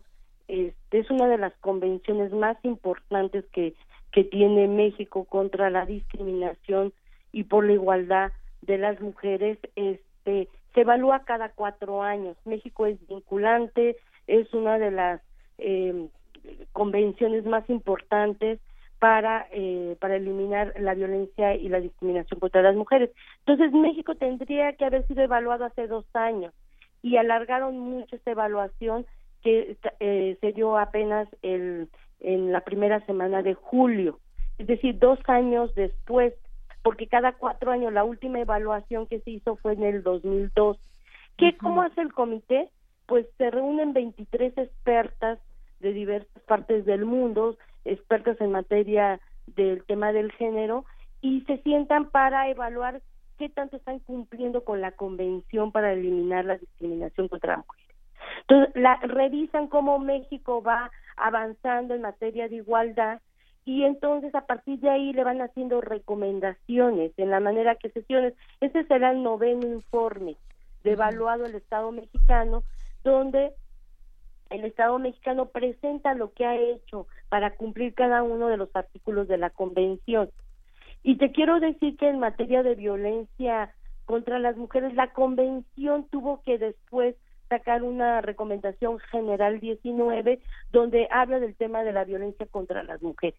Y te lo digo porque fue un tema central en esta evaluación que hizo el Estado mexicano donde estuvo en la cabeza de representando a la delegación mexicana el este Miguel Ruiz Cabañas, que es el subsecretario de Asuntos Multilaterales y Derechos Humanos, y toda una delegación donde fueron gente de legislativa, este, eh, del Poder Judicial, como la ministra Margarita, en fin, eh, fueron eh, las autoridades en las cuales el comité lo que hace es preguntar al Estado mexicano qué ha hecho en cada una, ¿no? En educación, en materia de salud, en materia económica, en materia de violencia, le va haciendo preguntas precisas y el Estado este lo primero que hace es entregó un informe el año pasado y vuelve a colocar cuáles fueron las cosas en las cuales él este sigue avanzando él mencionó todo lo que ha avanzado,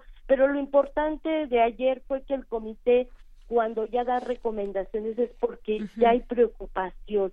Y uno de los temas que puso muchas recomendaciones tuvo que ver con el tema de la violencia contra las mujeres y feminicidio. Y si revisan ustedes el, la recomendación 24, sí. el comité plantea que, o sea, que si bien este, se tiene que seguir, que se asegure que está en todo el país eh, está tipificado el feminicidio de manera objetiva, porque hay estados que están mal eh, eh mal tipificado el delito de feminicidio, lo que me parece relevante es que se tiene que garantizar la aplicación efectiva de las disposiciones. ¿Qué significa eso? Que no, no solamente basta que tengas tipo penal y protocolo, que al final no se está viendo materializado en cómo están investigando. Y me parece muy importante porque fue una preocupación. México planteó que ha hecho herramientas, ha hecho leyes, pero no se ven aplicadas y mucho menos que se está disminuyendo la violencia contra las mujeres. Esto es importante por el dato que dabas en URAC. el, el, sistema de seguridad dice que hubo arriba de 300 eh, feminicidios, pero es lo que la autoridad ha podido o está investigando. porque la, 87 carpetas. Ajá. El problema es que no lo está investigando. O se van por suicidio o por homicidio.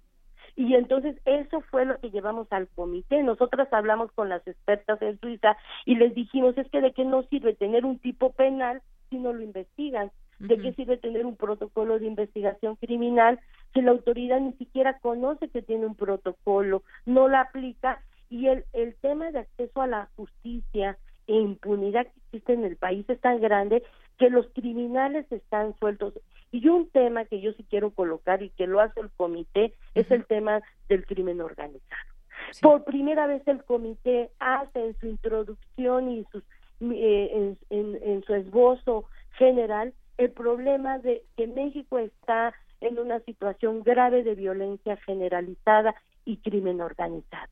y entonces, ¿qué medidas de seguridad efectivas van a hacer para evitar que las mujeres estén en un estado de vulneración total?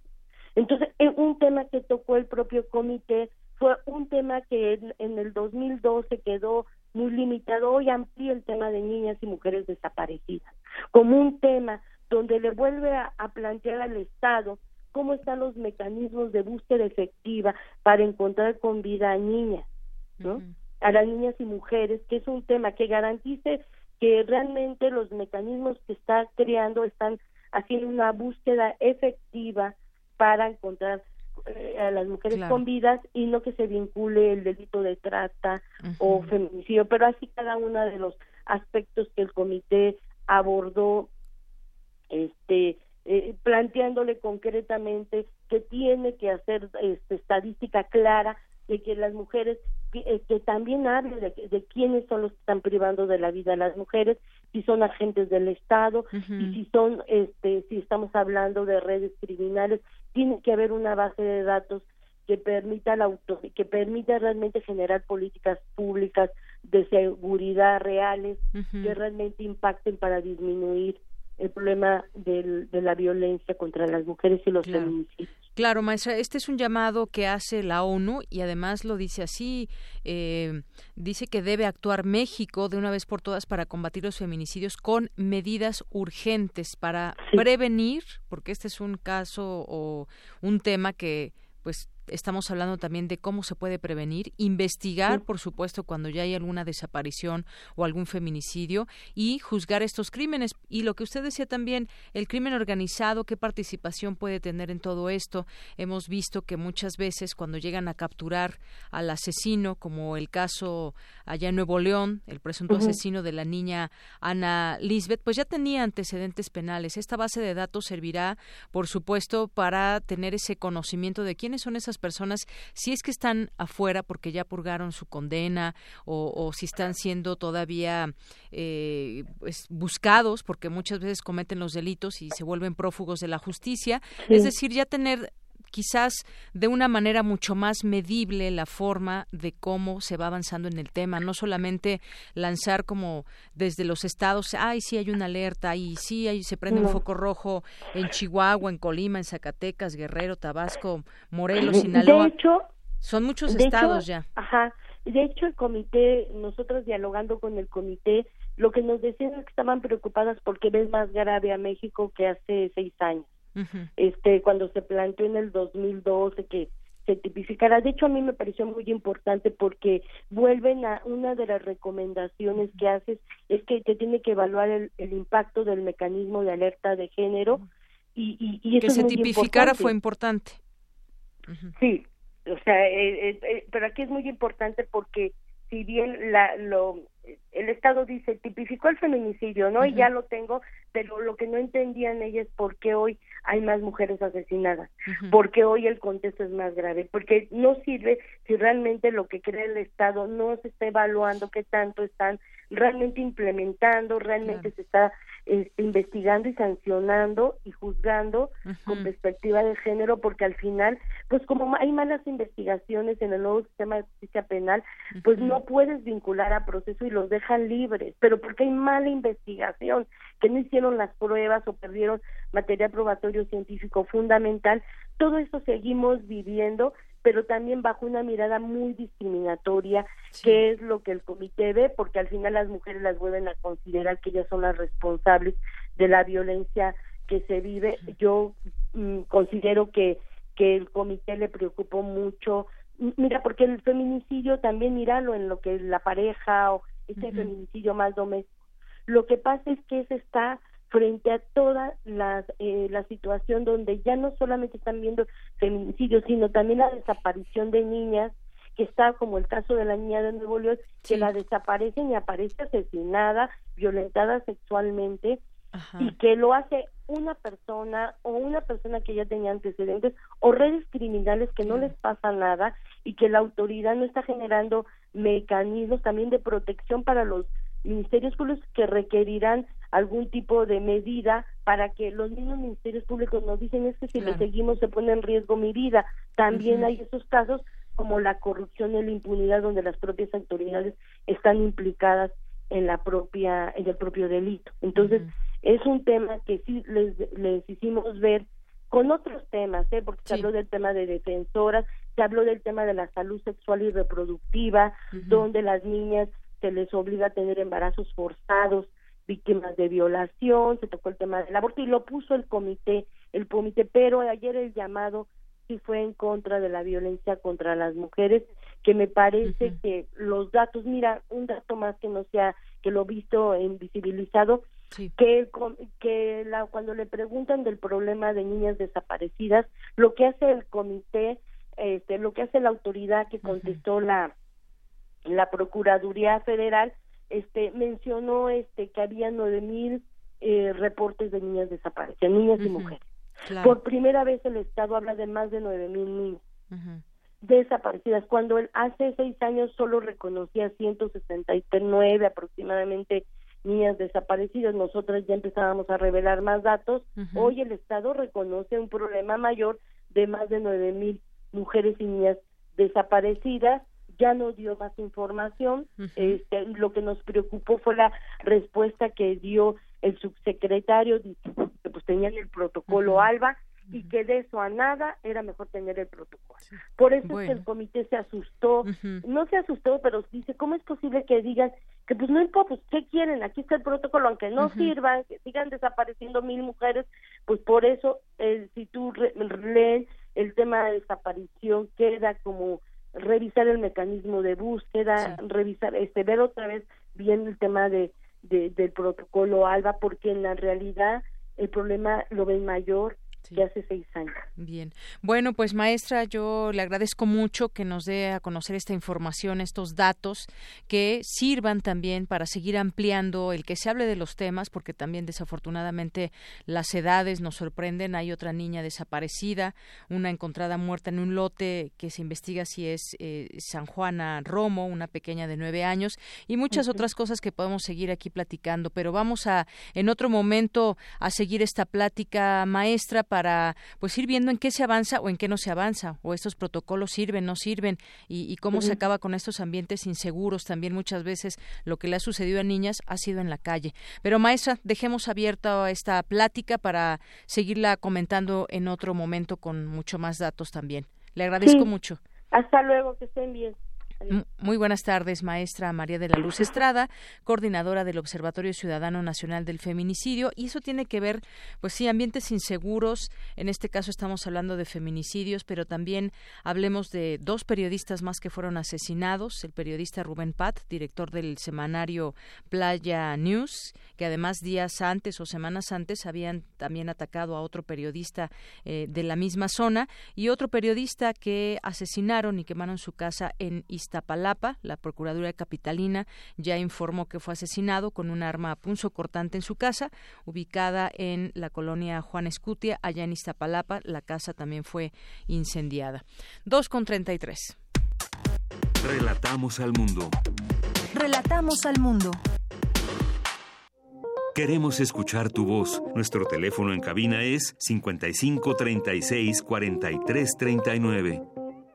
Continuamos dos de la tarde con 34 minutos. Vamos a platicar acerca de este plan de pacificación que propone el próximo gobierno aquí de la República Mexicana y tiene que ver con pues muchos temas que ahora pues distintas ONGs, más de 100 organizaciones de la sociedad civil respaldan este proceso de pacificación y despenalización de las drogas propuesto por el virtual presidente electo Andrés Manuel López Obrador. En una carta firmada también por más de 300 académicos, hay activistas, legisladores, expertos, celebran las propuestas de Olga Sánchez Cordero y Alfonso Durazo sobre un proceso de pacificación que incluye la justicia transicional, la desmilitarización de la seguridad pública y la regulación de las drogas. Platiquemos de esto con Tania Ramírez, ella es directora de Política de Drogas de México Unidos contra la Delincuencia, es la vocera. ¿Qué tal, Tania? Muy buenas tardes, bienvenida. Hola, Deyanira, ¿qué tal? Muy buenas tardes. Oye, Tania, pues ha sido un ha sido un tema en lo que en el que muchos han eh, concuerdan, en el que muchos eh, intentan o están apoyando y también hay voces críticas en torno a cómo se dará este plan de pacificación. Cuéntanos por qué se adhieren pues tantas organizaciones, activistas, legisladores, de qué trata y por qué apoyar este plan de pacificación. Exactamente, con mucho gusto. Mira, ya somos más de 550 personas entre activistas, expertos, eh, gente interesada en el tema, eh, miembros de la sociedad civil y más de 130 organizaciones de la sociedad civil apoyando también esta carta, como muy bien dijiste. Y de lo que se trata es de respaldar la necesidad de que se implemente una, una regulación en el tema de las drogas, principalmente como lo ha mencionado la futura eh, secretaria de Gobernación, en cannabis y en amapola.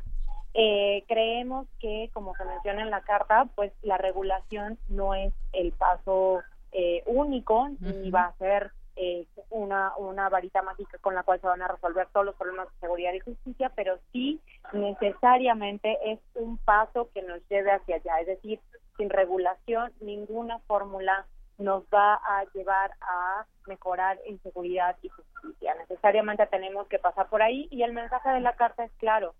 Ya no vamos a discutir si se, si, se regula, si se regula o no, sino en qué términos se va a hacer.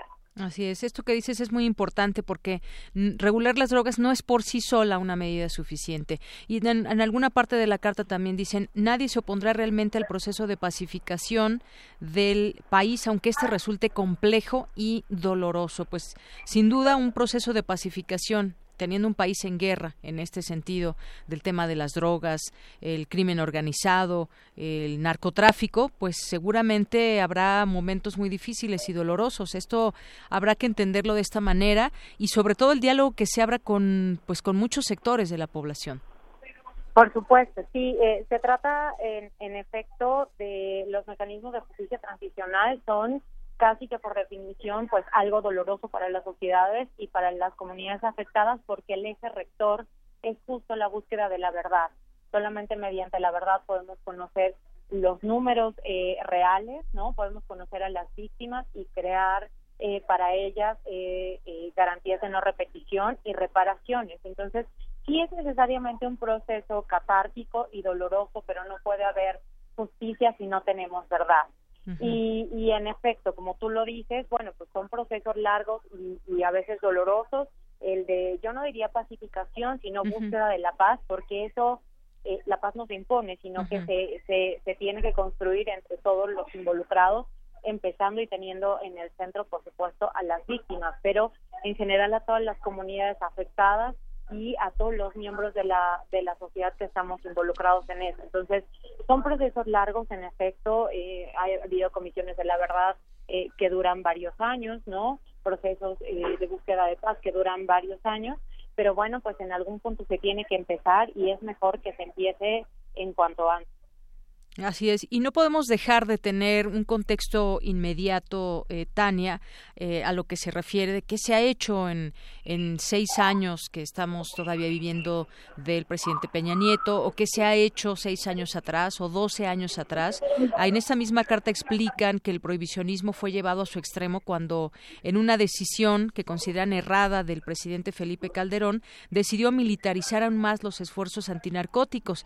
Hubo un fracaso, ahí está la pero también no hubo una revisión quizás a fondo del actual gobierno del presidente Enrique Peña Nieto, donde pues quizás se ignoró esa crisis o se perpetuó, ese es tal vez un punto de vista de ustedes, negándose a iniciar una reforma y optando por consolidar la militarización, que es lo que tenemos hoy en día y que también es riesgoso, es difícil que se retiren de un día para otro los militares. Hubo, hay que tenerlo también en este contexto. ¿Qué ha pasado? Que, que, estas estrategias anteriores no han servido y que ahora se abre quizás una expectativa, hay que decirlo de esta manera, para que pueda haber una pacificación en este, en este terreno. Tienes, tienes toda la razón. Eh, de hecho, bueno, pues a pesar de que la estrategia de guerra frontal contra el crimen organizado comenzó en el sexenio eh, de Felipe Calderón, este va a ser un sexenio aún eh, más violento, ¿no? Sobre todo en términos, por ejemplo, de homicidios dolosos.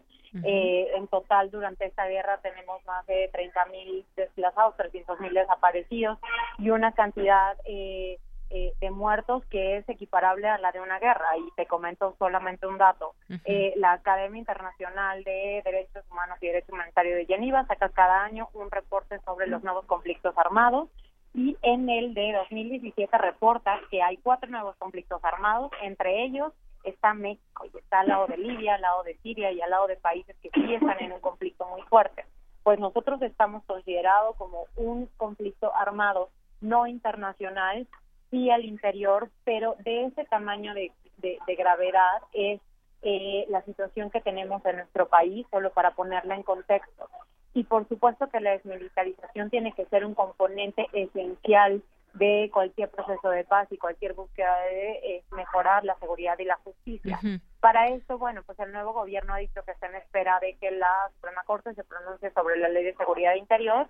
Sin embargo, al margen de lo que diga la Corte, sí creemos que eh, si tienen la voluntad, se puede, eh, eh, se pueden hacer mediante el legislativo todas las modificaciones que se le tengan que hacer a la ley de seguridad interior o incluso abrogarla para buscar sacar a los militares de la calle de manera sí paulatina, pero también muy cuidadosa y, eh, y exacto, no, no de un día para otro, sino buscando cuál es la mejor estrategia. Claro, y es que de acuerdo con estas organizaciones que firman esta, mm, eh, pues este comunicado, México no ha contado con una política de drogas orientada a la protección de sus ciudadanos desde que Lázaro Cárdenas del Río intentara en 1940 un breve pero exitoso ensayo de descriminalización, descriminil- descriminalización que se vio truncado por presiones internacionales. Aquí hablamos ahora también de organizaciones que están dando, digamos, su aval hacia ese camino donde donde se pretende. Vamos a ver y esto lo iremos pues también viendo cada momento quizás eh, en un periodo en el que se considere necesario hacer una evaluación eh, si realmente se han cumplido estas expectativas. Así que por lo pronto hay una organización de ustedes que dan un aval. Son muchas organizaciones más de 500 personas nos dices y lo podremos ir platicando también en otro momento. Esto apenas comienza Con mucho gusto, exactamente. Ahora vamos a ver cómo se va a regular. Muy bien. Tania Ramírez, pues muchas gracias por esta entrevista aquí en Prisma RU de Radio UNAM. A ti, muchas gracias, Deyanira, a tus órdenes. Muy buenas tardes. Tania Ramírez, directora de Política de Drogas de México, Unidos contra la Delincuencia y este plan de pacificación que apoyan distintas organizaciones no gubernamentales y gente de la sociedad civil. Porque tu opinión es importante, síguenos en nuestras redes sociales, en Facebook como Prisma RU y en Twitter como arroba PrismaRU. Relatamos al mundo. Relatamos al mundo.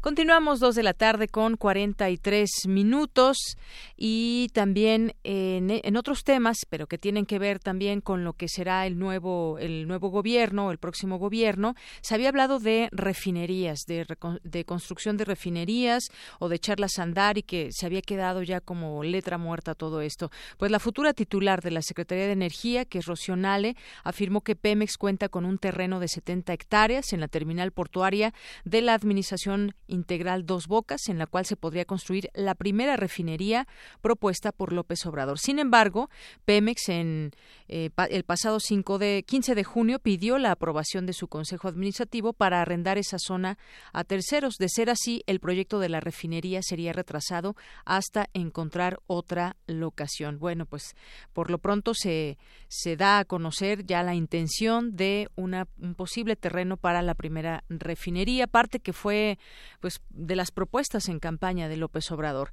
En otro tema, el Estado de México, foco rojo de delitos en transporte.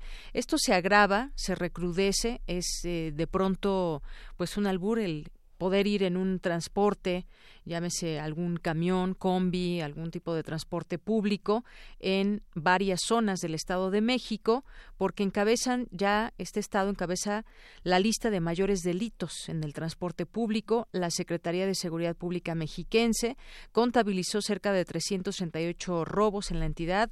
Sin embargo, esa cifra es muy lejana a la realidad, ya que cada dos de 100 pasajeros denuncia el delito. Solamente dos de cada 100. La mayoría no lo denuncia porque le quitaron quizás el celular o le quitaron pues el dinero que traía en ese momento y no se registra, no pasa por las autoridades estos números de delitos que se registran diario en el transporte. ¿Y cuáles son las pues las propuestas que hay por parte del gobierno? No no se conocen aún o no han rendido frutos. Eh, de acuerdo con Raimundo Martínez, quien es el secretario de Movilidad, confirmó que en la entidad hay 150 mil unidades registradas. Adicional a estas, hay cerca de un 45% que son unidades piratas, en las cuales se cometen la mayoría de los delitos, entre ellos el robo, hasta violaciones a mujeres, ya que los choferes se encuentran coludidos con los delincuentes.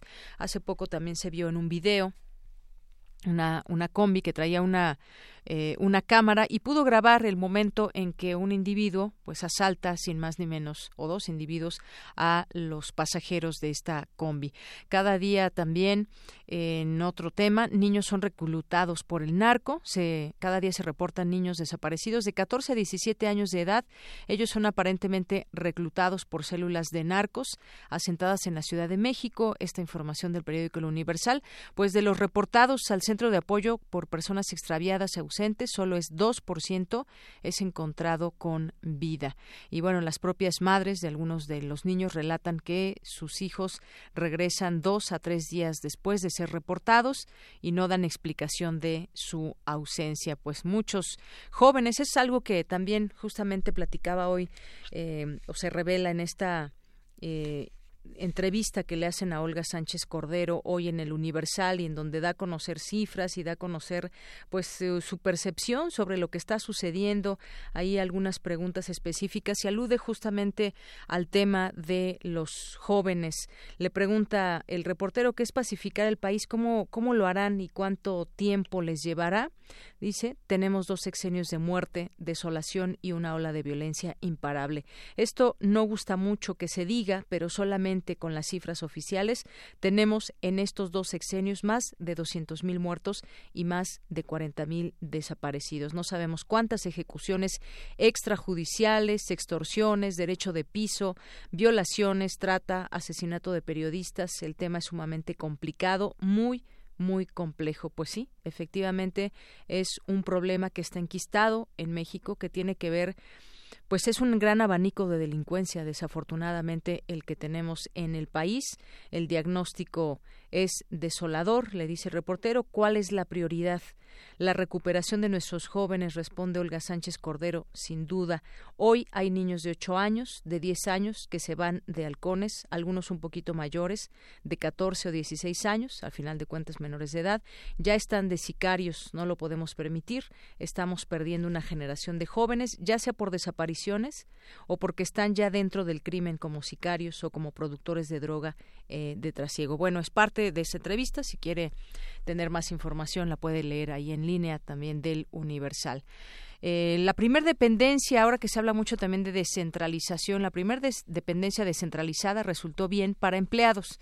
Dice que después del temblor del 85, la primera dependencia en descentralizarse fue Caminos y Puentes Federales por daños estructurales a su edificio, por lo cual su entonces director Fernando Gutiérrez Barrios decidió trasladar la dependencia buscando terrenos en Puebla y Morelos. Casi un mes después, el gobernador de Morelos, Lauro Ortega y Gutiérrez Barrios formalizaron el traslado donde se apoyó a sus trabajadores a comprar viviendas a 50% de su valor. Bueno, pues ahí hacen referencia a que en aquella ocasión la primer dependencia descentralizada por el tema de 1985, este temblor, resultó bien para los empleados. Relatamos al mundo. Relatamos al mundo. Internacional RU. El presidente Donald Trump calificó a Andrés Manuel López Obrador como una persona estupenda y aseguró que ambas partes conversarán para alcanzar algo muy positivo para los dos países. Estamos hablando con México sobre el Telecán Creo que vamos a tener algo resuelto. El nuevo presidente es una excelente persona. Hablé con él largamente en una llamada. Hizo un gran trabajo, obtuvo una gran votación. Y ellos tienen mucha confianza en él en México. y eso es muy bueno. Pero estamos hablando con ellos para hacer algo muy dramático y muy propositivo para ambos países. Además, Trump dijo que le preocupa que Rusia impacte en los próximos comicios de Estados Unidos, presione a favor de demócratas, pues él ha sido duro con ese país. Por otra parte, el gobierno estadounidense señaló que cerca de 1.200 niños inmigrantes mayores de 5 años que fueron separados de sus padres en las fronteras entre México y Estados Unidos han sido reunidos con sus familias. En entrevista con la cadena Fox News, el presidente de Nicaragua, Daniel Ortega, reiteró que no dejará el poder y que tampoco convocará a elecciones anticipadas, pese a la presión nacional e internacional. Este tema de This business of moving up the elections lo he escuchado. is something I've heard about. I've heard people talk about, but I haven't que hay que indicated that the elections need to be moved up. más bien adelantar elec- las elecciones sería un To move up the elections would create inseguridad en esta instability, insecurity, Peor aún en estas condiciones. ¿verdad? and make things worse. Mientras cientos de personas se manifestaron para rendir tributo a la memoria de los estudiantes asesinados desde que comenzaron las protestas antigubernamentales el pasado 18 de abril. La Corte Nacional de Justicia de Ecuador ratificó la orden de prisión preventiva en contra del expresidente Rafael Correa por el presunto delito de secuestro del político ecuatoriano Fernando Balda en Colombia en 2012. Una encuesta realizada por el diario The Wall Street Journal y la cadena de televisión NBC reveló que el nivel de aprobación de trabajo del presidente Donald Trump subió a 45%, su máximo nivel desde que asumiera el cargo. Una fiscalía de Estados Unidos citará en el proceso contra el narcotraficante mexicano Damaso López Núñez a entre 25 y 30 testigos que también declararán contra Joaquín El Chapo Guzmán, cuyo juicio comenzará el 5 de noviembre en Nueva York. Al menos 74 muertos y más de 100 heridos han dejado los incendios forestales al norte de Atenas, en Grecia, según autoridades y bomberos. El Fondo Monetario Internacional estimó que la inflación en Venezuela podría cerrar el año con una variación récord de un millón por ciento y repetir una crisis similar a la que vivió Zimbabue en 2008. La Fiscalía chilena investiga a 158 personas relacionadas con la Iglesia Católica en el marco de 144 casos de abusos sexuales o de otro tipo. Hasta el momento, se han identificado a 266 víctimas. De las 178 eran menores al sufrir los abusos, 31 eran adultos y del resto no se precisaron esos datos. Miles de personas salieron a las calles de Filipinas para protestar contra el presidente Rodrigo Duterte, a quien acusaron de abuso de poder. La ola de calor sigue afectando gran parte del hemisferio norte. En Japón, se rompió el récord a registrar 41 grados en la temperatura de Saitama, al norte de Tokio, lo que ocasionó la muerte de al menos 65 personas. El autor de un tiroteo, registrado el domingo en Toronto, Canadá, fue identificado como Faisal Hussain, hombre de 29 años de edad que había sido diagnosticado con problemas de psicosis, informó la Unidad Especial de Investigación de Ontario. Relatamos al mundo. Relatamos al mundo. Colaboradores RU. Literatura. Dos de la tarde con 53 minutos. Vámonos con Alejandro Toledo, ensayista y miembro del Sistema Nacional de Creadores de Arte. Hoy, ¿por dónde circulan los libros? Alejandro, ¿cómo estás? Buenas tardes. Bienvenida, ¿cómo estás? Muy bien, pues cuéntanos. Sí, bueno, es que el, libro realmente en una librería normal, convencional, pasa muy poco tiempo, son semanas, tres, este, la mesa de novedades una semana o dos y antes, bueno, y, se ha recurrido la, a la guillotina, digamos, a destruir el libro cuando no circula bien comercialmente o este o cuando bien le va, pues un libro va a, las librerías de viejo, ¿no? Ahora las las redes sociales han, abierto espacios de, subasta con rituales como muy muy curiosos. Hay que tener paciencia para poder hacerse de un libro cuando empiezas a subastar o a pujar por un libro hay todo un proceso ahí que, que te puede llevar todo el día, entre pujas y réplicas y cuando llega la hora del, del, cierre marcado por el vendedor, de pronto hay minutos de réplica y de contrarréplica y el libro suele alcanzar, pues, empieza en cinco pesos, llega a 150, 200, 300 pesos según los interesados en la en, en la compra de ese libro, ¿no? Y hay títulos este, raros, ¿no? Este, ediciones, primeras ediciones. Hay páginas, una que se llama Subastas del Barco de Cristal, por ejemplo, otra que se llama El Tío Ezra, o Subastas de la Nena Oscura, estas son de Facebook, o El Rincón de la Cháchara, que es muy, muy simpático porque también una circunstancia es que ya que ganas el libro, ya que lo tienes, digamos, en una puja, antes se solían citar en espacios como el metro, pero de pronto los policías del metro no sé por qué eh, estaban en contra de que se encontraran dos personas y se intercambiaran libros o que uno llevara un libro y el otro le pagara. Parecería que era como venta prohibida o alguna cosa así.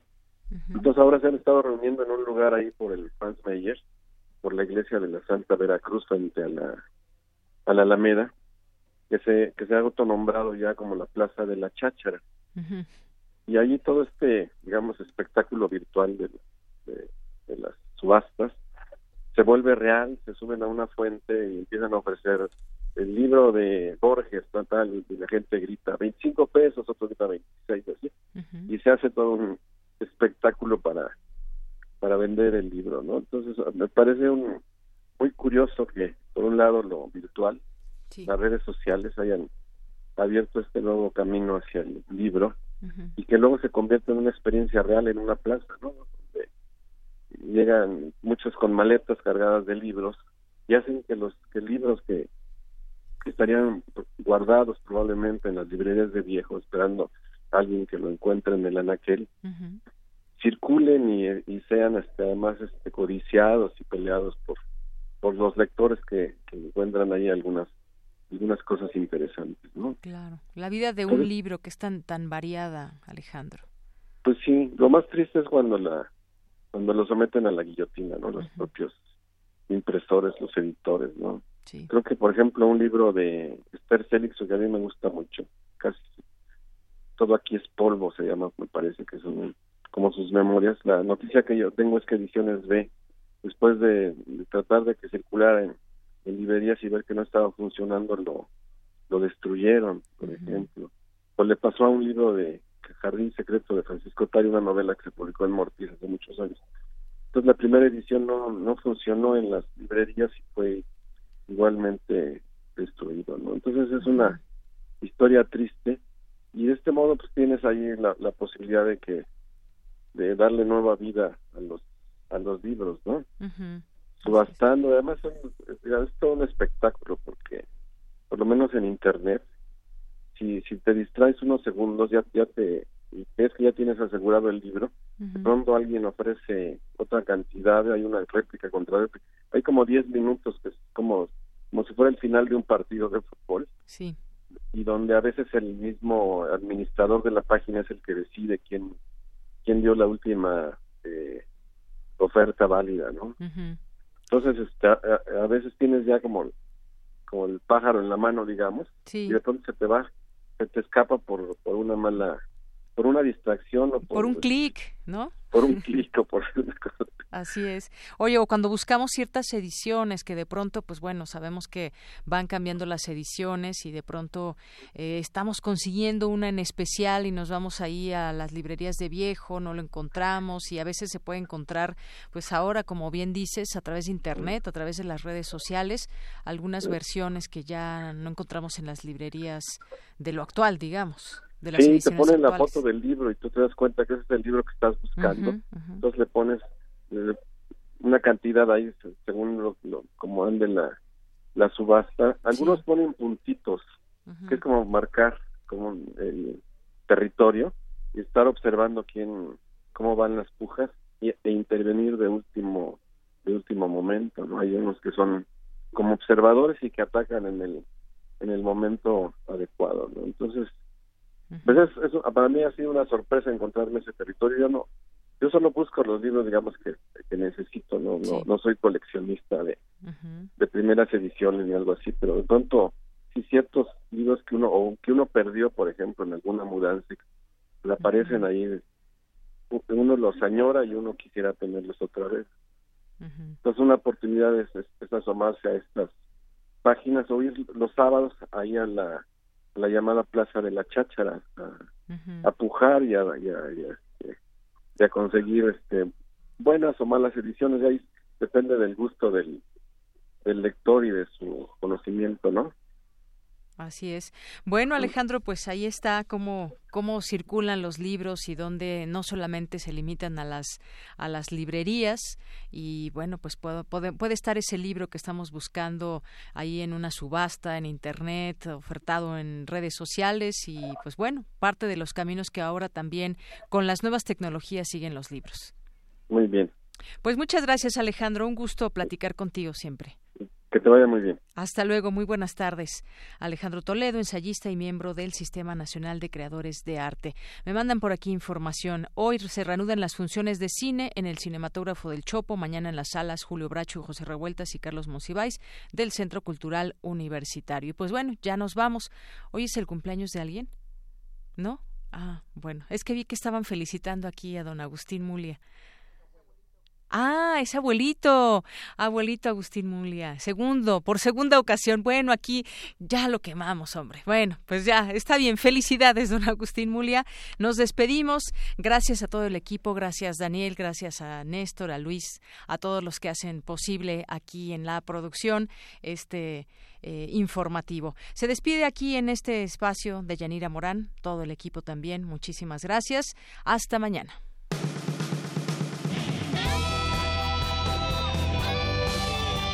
Prisma RU. Relatamos al mundo.